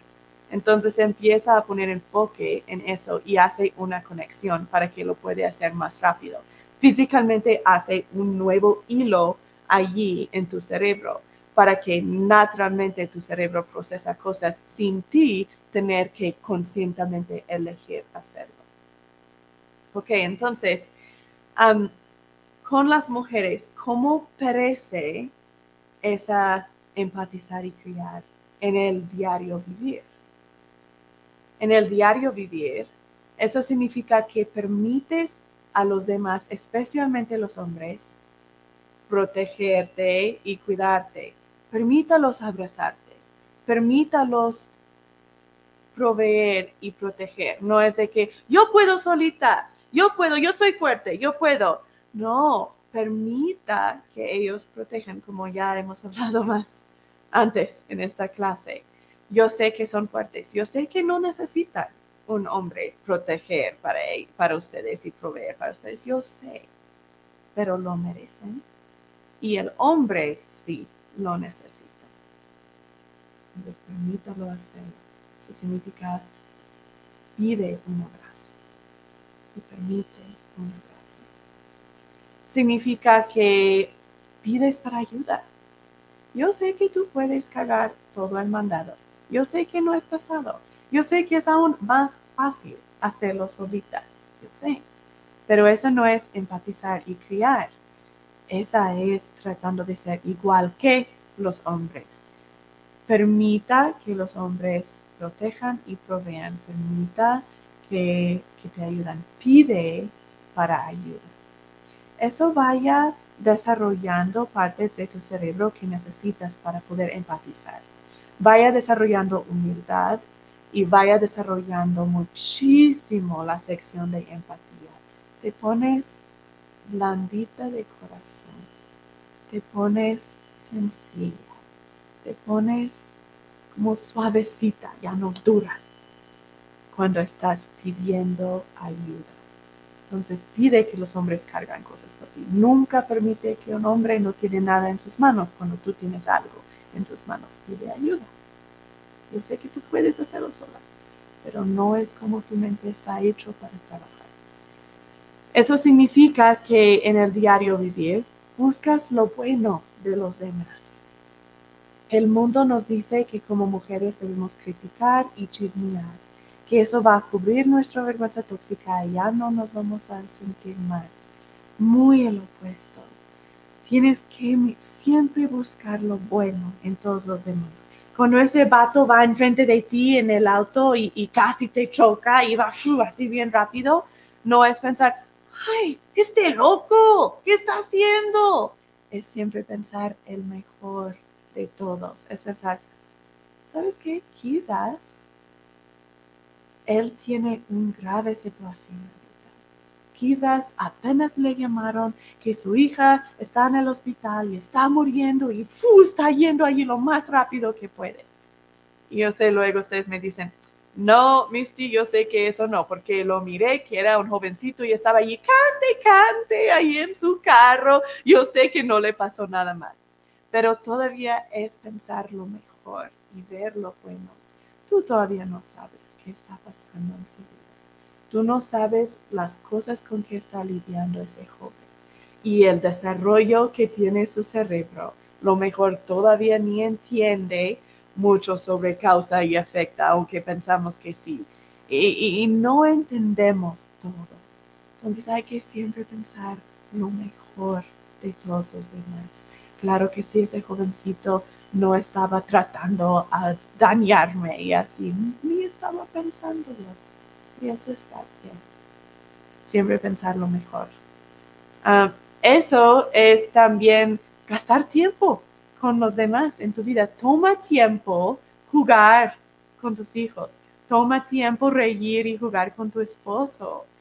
Como mujeres muchas veces queremos crecer en cambio de criar. Queremos hacer todos los quehaceres.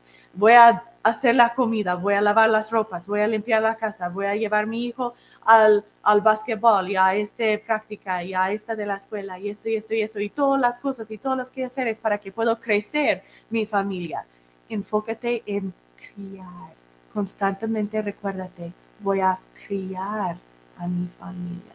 Eso significa que voy a empatizar, voy a sentir sus emociones, voy a amar a mi familia, voy a gozar de mi familia, voy a divertirme con mi familia, voy a jugar videojuegos con mi hijo, voy a divertirme y gozar de ser madre y de ser mujer y de ser esposa. ahora vamos a hablar como hicimos con los hombres, lo que los impida a proveer y proteger, ¿qué impida una mujer de empatizar y crear? La cosa mayor que impide a una mujer de empatizar y crear, es que una mujer es mucho más probable de entrar en el papel de rescatadora que un hombre. No significa que siempre va a entrar en rescatadora y que un hombre no, sino es más probable que una mujer se mete ahí, tanto porque de la cultura que también porque de cómo es hecho su cerebro. Su cerebro quiere criar y empatizar, entonces naturalmente va a querer rescatar, rescatar, digo, si no lo está haciendo en una manera sana, ¿verdad? Y también la cultura dice que una mujer debe crecer y una mujer debe ser paciente y una mujer debe guardar su silencio y, todo eso, ¿verdad? Entonces, tanto igual que el hombre, cultura y biológicamente nos causa querer entrar en ese papel de rescatador. Necesitamos recordarnos qué es la diferencia entre rescatar y apoyar. rescatar, habilitar, ser codependiente, todas de esas tres palabras son exactamente la misma cosa, solo son diferentes términos para la misma cosa.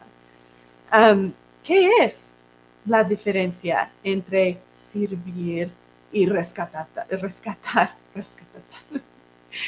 Puedo hablar. ok, ¿qué es la diferencia entonces entre servir, apoyar y rescatar?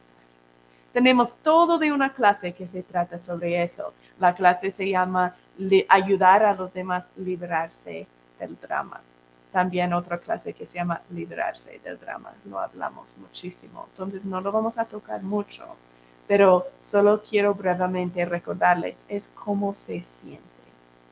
Cuando estás rescatando, puedes sentirte resentimiento, poderosa o necesitada, que estás trabajando más dura de tu ser querido, que tienes que hacerlo o algo mal va a suceder.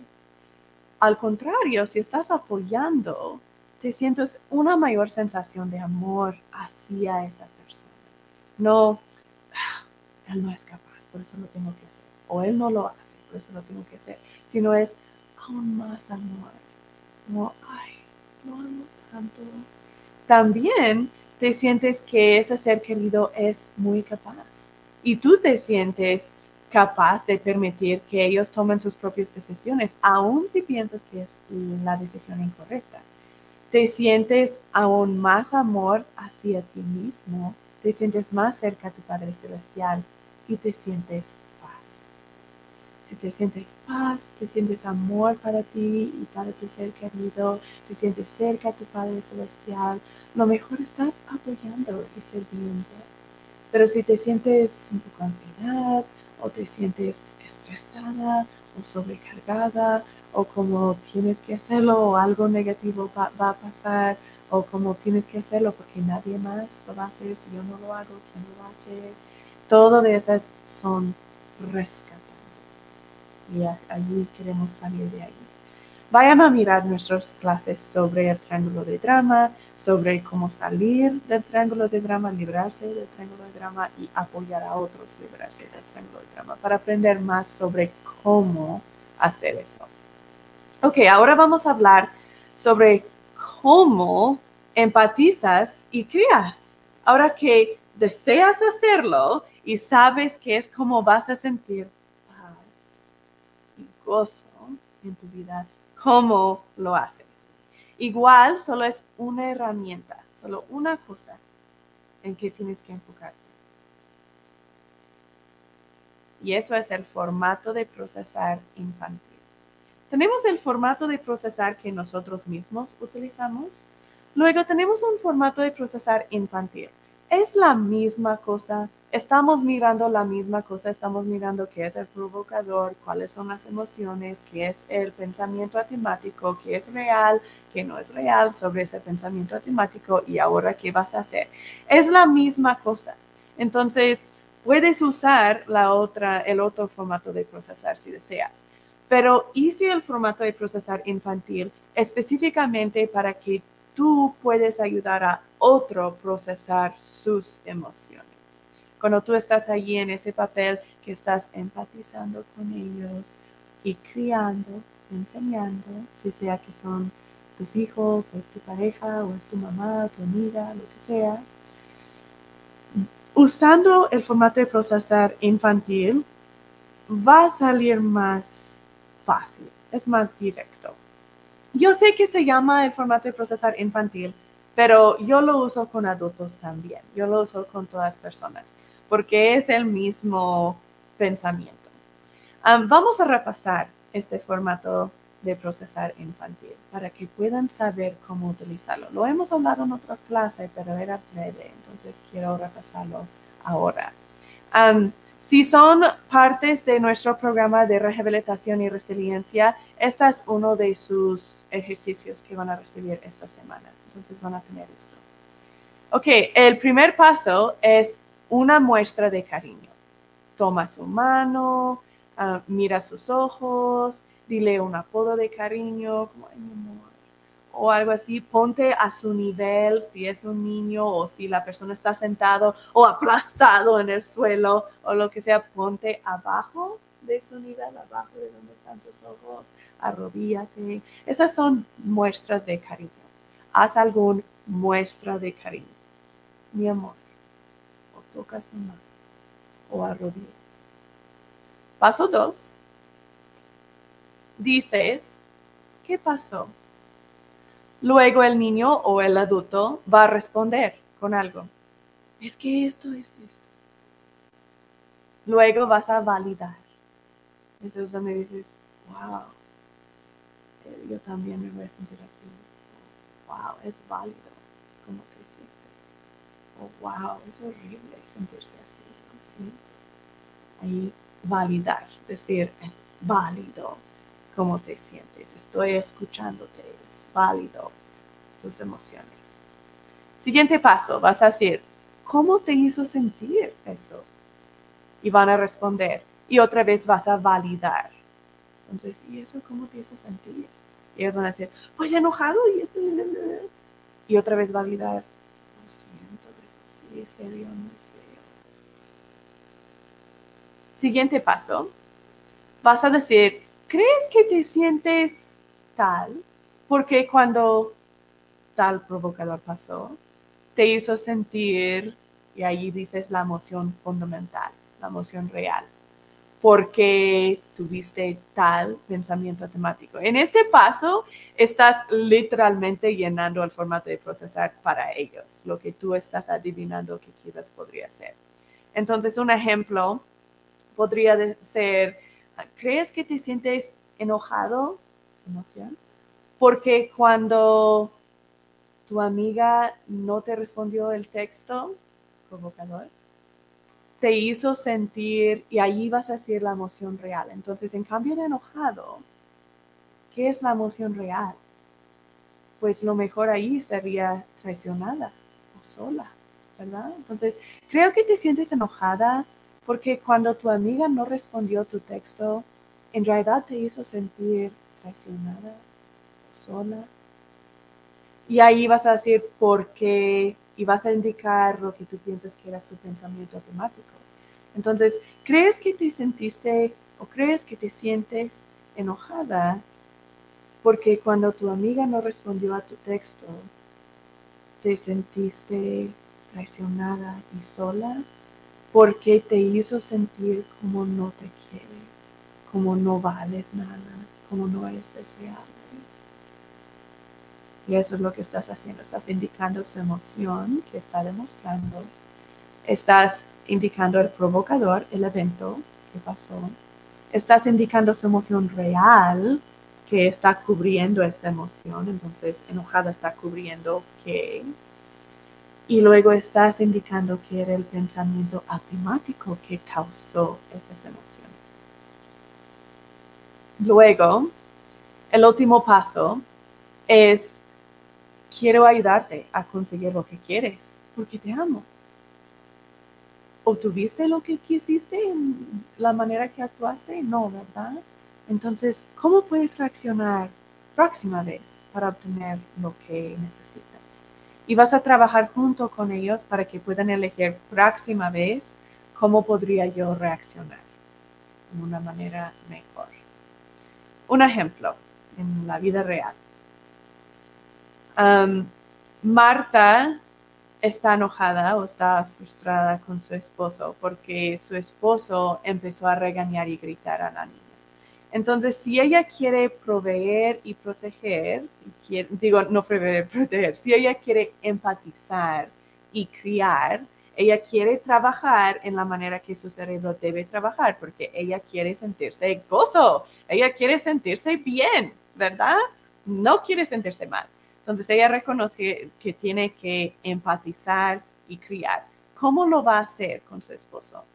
Regañándolo y diciendo, es que no se hace eso, nene, no puedes pegarla, no puedes gritarla, ¿qué estás pensando?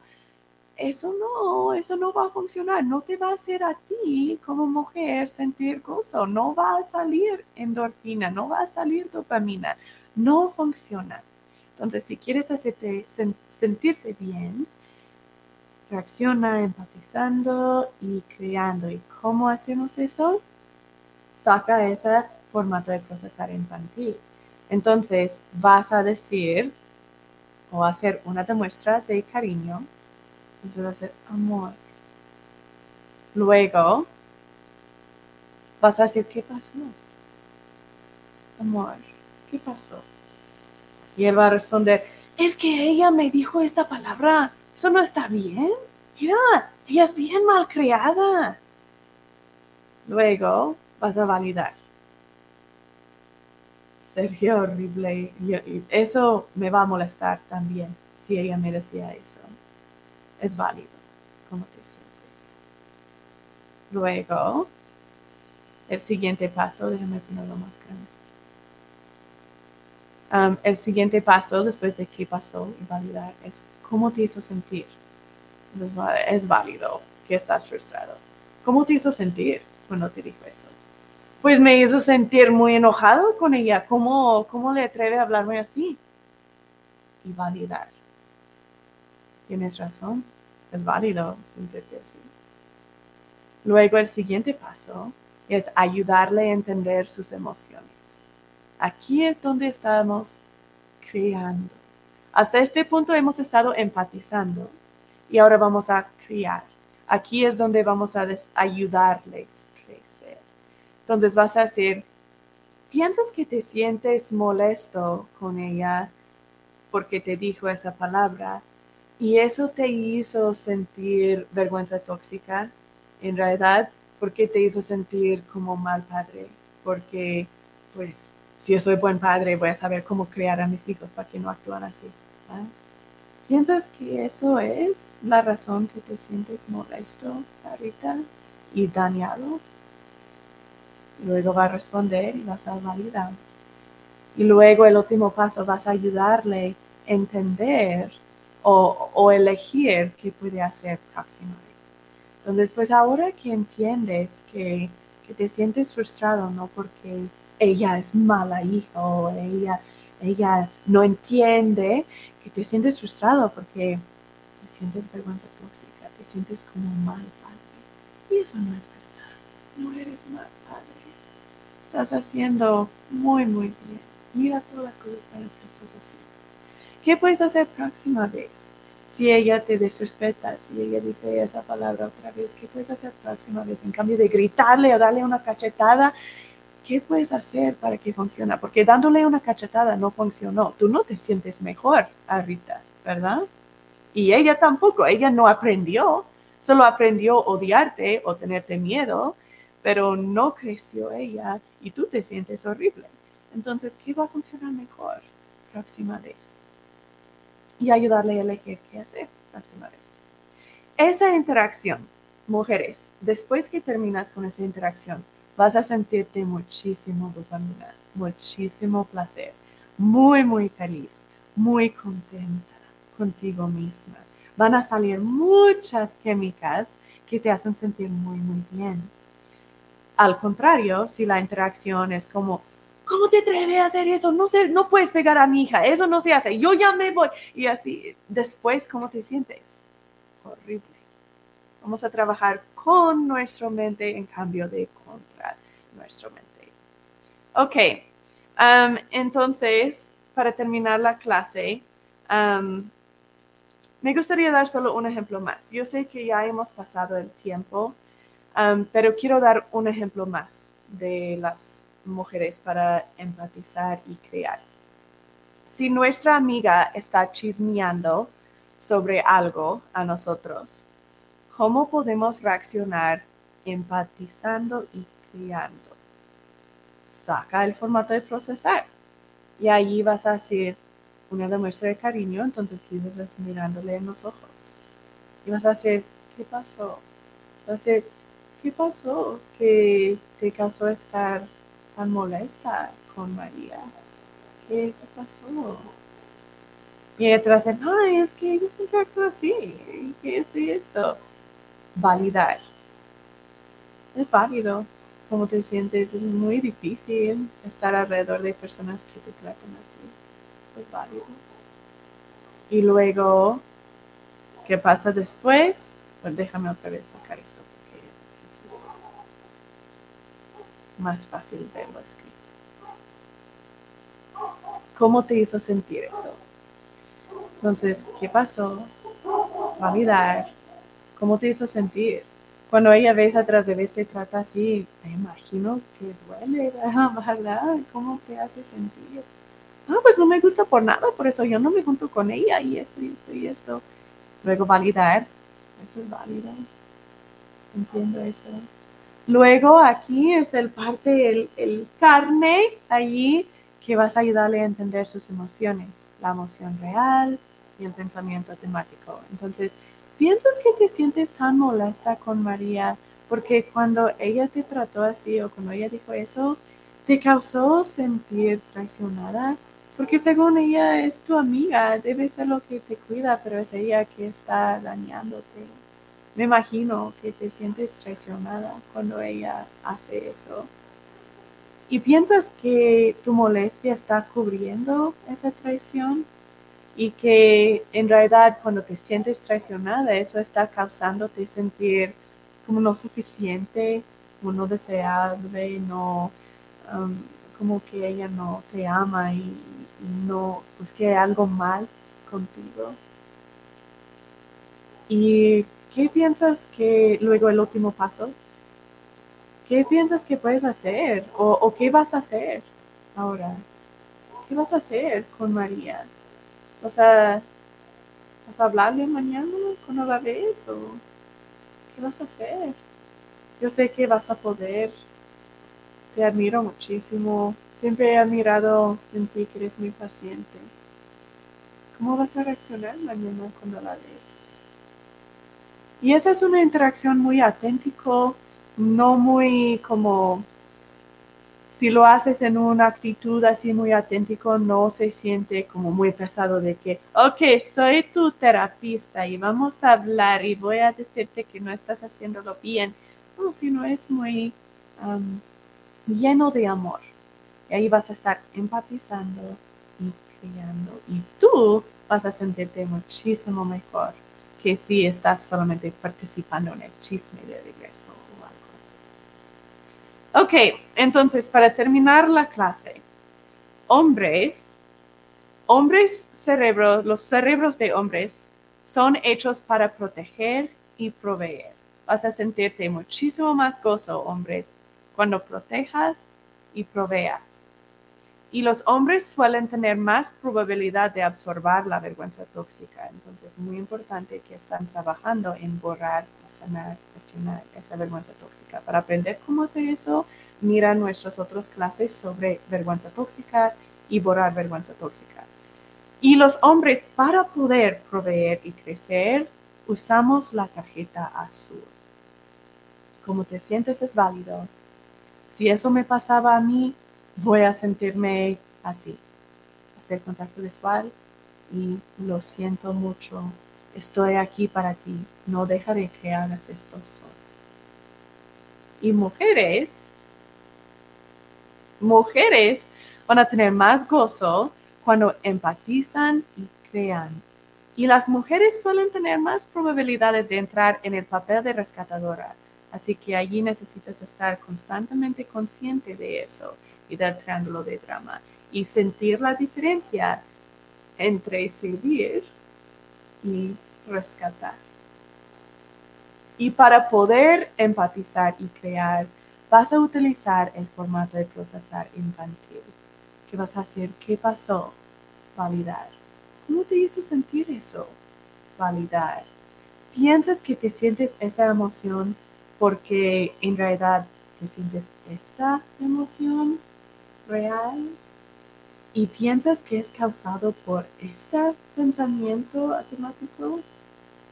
Y el último paso, ¿qué puedes hacer próxima vez? ¿O qué vas a hacer próxima vez para que salga mejor? Cuando usamos nuestro cerebro en la manera para que la, la que fue diseñado, la conexión sana es natural y la relación está llena de paz. Les prometo que si, si sientan que todavía falta algo en su matrimonio, si dicen, aquí estoy, ya casi acabo el programa, he trabajado en salir del triángulo de drama, he trabajado en sanar mi vergüenza tóxica, he trabajado en usar la vulnerabilidad, en procesar mis emociones, en crear seguridad y todavía no estoy bien. Todavía mi relación hay mucho pelea, hay mucha discutación, hay mucho drama, hay mucho drama. Todavía no estamos bien. Entonces enfócate en usar tu cerebro como se hecho para usar. Si eres hombre, enfócate 100% en proveer y proteger. Y vas a sentir ese gozo. Si eres mujer, enfócate 100% en empatizar y criar y vas a sentir ese gozo. Voy a darles tarea para esta semana. Si no están enfocando en usar su cerebro como se debe usar, van a salir teniendo situaciones así, que ninguno de los dos está feliz. Y vamos a estar quedándonos con esos papeles de que el hombre es divertido, incapaz, inmenso, y la mujer es hermosa, fuerte y difícil. Ninguno de esas es verdad.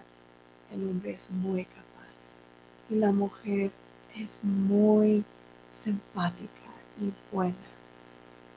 Que los hombres protejan y provean y las mujeres empatizan y crean. Ok, su tarea para esta semana. Su tarea es cada noche esta semana, antes de acostarte, escribir una cosa que harás el día siguiente para proteger y proveer para tu pareja o tus hijos, si eres hombre, o para empatizar y crear a tu pareja y tus hijos o tus hijos, si eres mujer. Entonces, antes de dormir vas a escribir una cosa que vas a hacer mañana para hacer eso. Algo súper específico. Lo más específico, lo más mejor. ¿Se acuerdan cómo hacemos diarias? Que debe ser súper específico, súper sencilla. Debes decir cuándo y cuánto, cuándo lo vas a hacer y cuántas veces. Y luego al final del siguiente día, siéntate con tu papel donde lo escribiste, porque si lo tienes que escribir, ¿ok? siéntate con tu papel donde lo escribiste y repasa cómo te fue. Entonces vas a poner una, una marca o algo así, ah, sí lo hice. O quizás vas a poner un círculo porque no lo hiciste. O vas a escribir, sabes que no me fue bien porque esto y esto, o lo que sea. Repasa cómo te fue. ¿Se acuerdan? Ese acto de repasar es el clave. Esa es el parte importante. Fernando y Loriam, gracias por comentar. Y Fernando, pusiste las caras tristes y quizás sobrecargado. Explícame cómo te sientes, Fernando. ¿Cómo te estás sintiendo al escuchar esta clase? Ok, vamos a terminar la clase. Voy a dejarlo abierto por unos minutos más porque sí quiero escuchar tu respuesta, Fernando. Y quiero que los demás en la clase ahorita igual pongan cómo se sienten después de escuchar esta clase. A veces cuando hablamos sobre los papeles de hombre y mujer es muy fácil sentirnos ofendidos. Ojalá no se sientan ofendidos. Si se ofendieron, perdóname, pero voy a enseñar verdades Estoy enseñando sobre la ciencia que está pasando en el cerebro y cómo sentirnos mejores como hombre y mujer. Los hombres son increíblemente capaces y las mujeres son increíblemente empatéticas. Ya que paremos de tratar de ser iguales que el otro, empezar a ser iguales a el otro, pero muy distintos y diferentes. Somos hechos para ser distintos y diferentes. Tanto como este mano es completamente el opuesto de este mano. Eso es la razón que los puedo poner juntos y se encajan juntos perfectamente, perfectamente. Si tuve una mano así y el otro mano exactamente así, cuando lo trato de, de poner juntos no, no funciona bien. Hay una razón que el hombre es muy diferente que la mujer. Y cuando estamos viviendo de acuerdo con nuestros papeles, eso es cuando nuestras relaciones tienen gran éxito. Por lo que, porque lo que, lo que, o cómo funciona mi cerebro es completamente diferente de cómo funciona el cerebro de mi esposo. Y qué bueno, eso nos hace completo juntos. Ok, vamos a terminar con una oración. Y voy a decir la oración yo porque no miro um, la persona que invitamos. Entonces, voy a decir la oración yo. Nuestro Padre Celestial. Gracias que somos diferentes y distintos, tanto hombre y mujer y también cada persona individualmente, para que podamos aportar cosas diferentes a nuestras familias y al mundo. Te pedimos que ayudes a cada persona que mira esta clase y que escucha esta clase. Que puedan sentir paz, que puedan estar inspirados a saber cómo implementar y cómo poner en práctica lo que aprendieron esta noche. Que puedan tener fuerzas y sabiduría, saber cómo proveer y proteger o empatizar y crear. Que puedan acercarse más a ti que puedan aprender a sentir más amor por sí mismos. Decimos estas cosas en el nombre de Jesucristo. Amén. Ok, siguiente clase la semana que viene. tenemos, uh, tenemos clase en vivo cada semana, cada martes a las 8 pm. también tenemos clases en vivo cada sábado pero estamos cambiando la hora de esas clases el sábado. Antes eran a las 11 de la mañana los sábados, ahora estamos cambiándolo, va a ser cada sábado a las 7 de la mañana. Entonces los del sábado van a ser en vivo a las 7 de la mañana. Um, ese grupo de los sábados está en diferente punto en el programa. Apenas empezaron el programa. Solo llevan ahora cuatro clases de los 60. Así que si están mero empezando, si esta es una de las primeras clases que están mirando o escuchando, pueden ver esas en vivo los sábados si desean para que puedan aprender desde el principio. Igual recuérdense que todas estas clases están disponibles después del hecho, siempre pregrabados allí en YouTube. Entonces en nuestro canal Helaman Center pueden encontrar todas nuestras clases en vivos, también todos nuestros otros videos y shorts. También pueden escuchar nuestro podcast en YouTube y um, en Amazon Music, en Pandora, Spotify, Google, todos esos uh, lugares, cualquier lugar donde vas para escuchar música, puedes escuchar a nuestro podcast. Simplemente busca Helaman Center o Rehabilitación y Resiliencia y vas a poder encontrar nuestros podcasts para que vayan escuchando cada semana también. Ok. Fernando, no miré tu respuesta. Si lo perdí, déjame saber. Espero que estás bien y que, que, fuiste entendiendo y, que estabas inspirado a saber cómo aplicarlo a tu vida. Y si no, pregúntame algo específico para que te pueda ayudar. Siguiente clase, siguiente martes. La clase se llama ¿Es realmente posible salvar un matrimonio después de que hubo traición? esta clase a veces no incluyo en el programa, depende en quién tengo en el, en el programa. La razón es que esta clase es muy específico.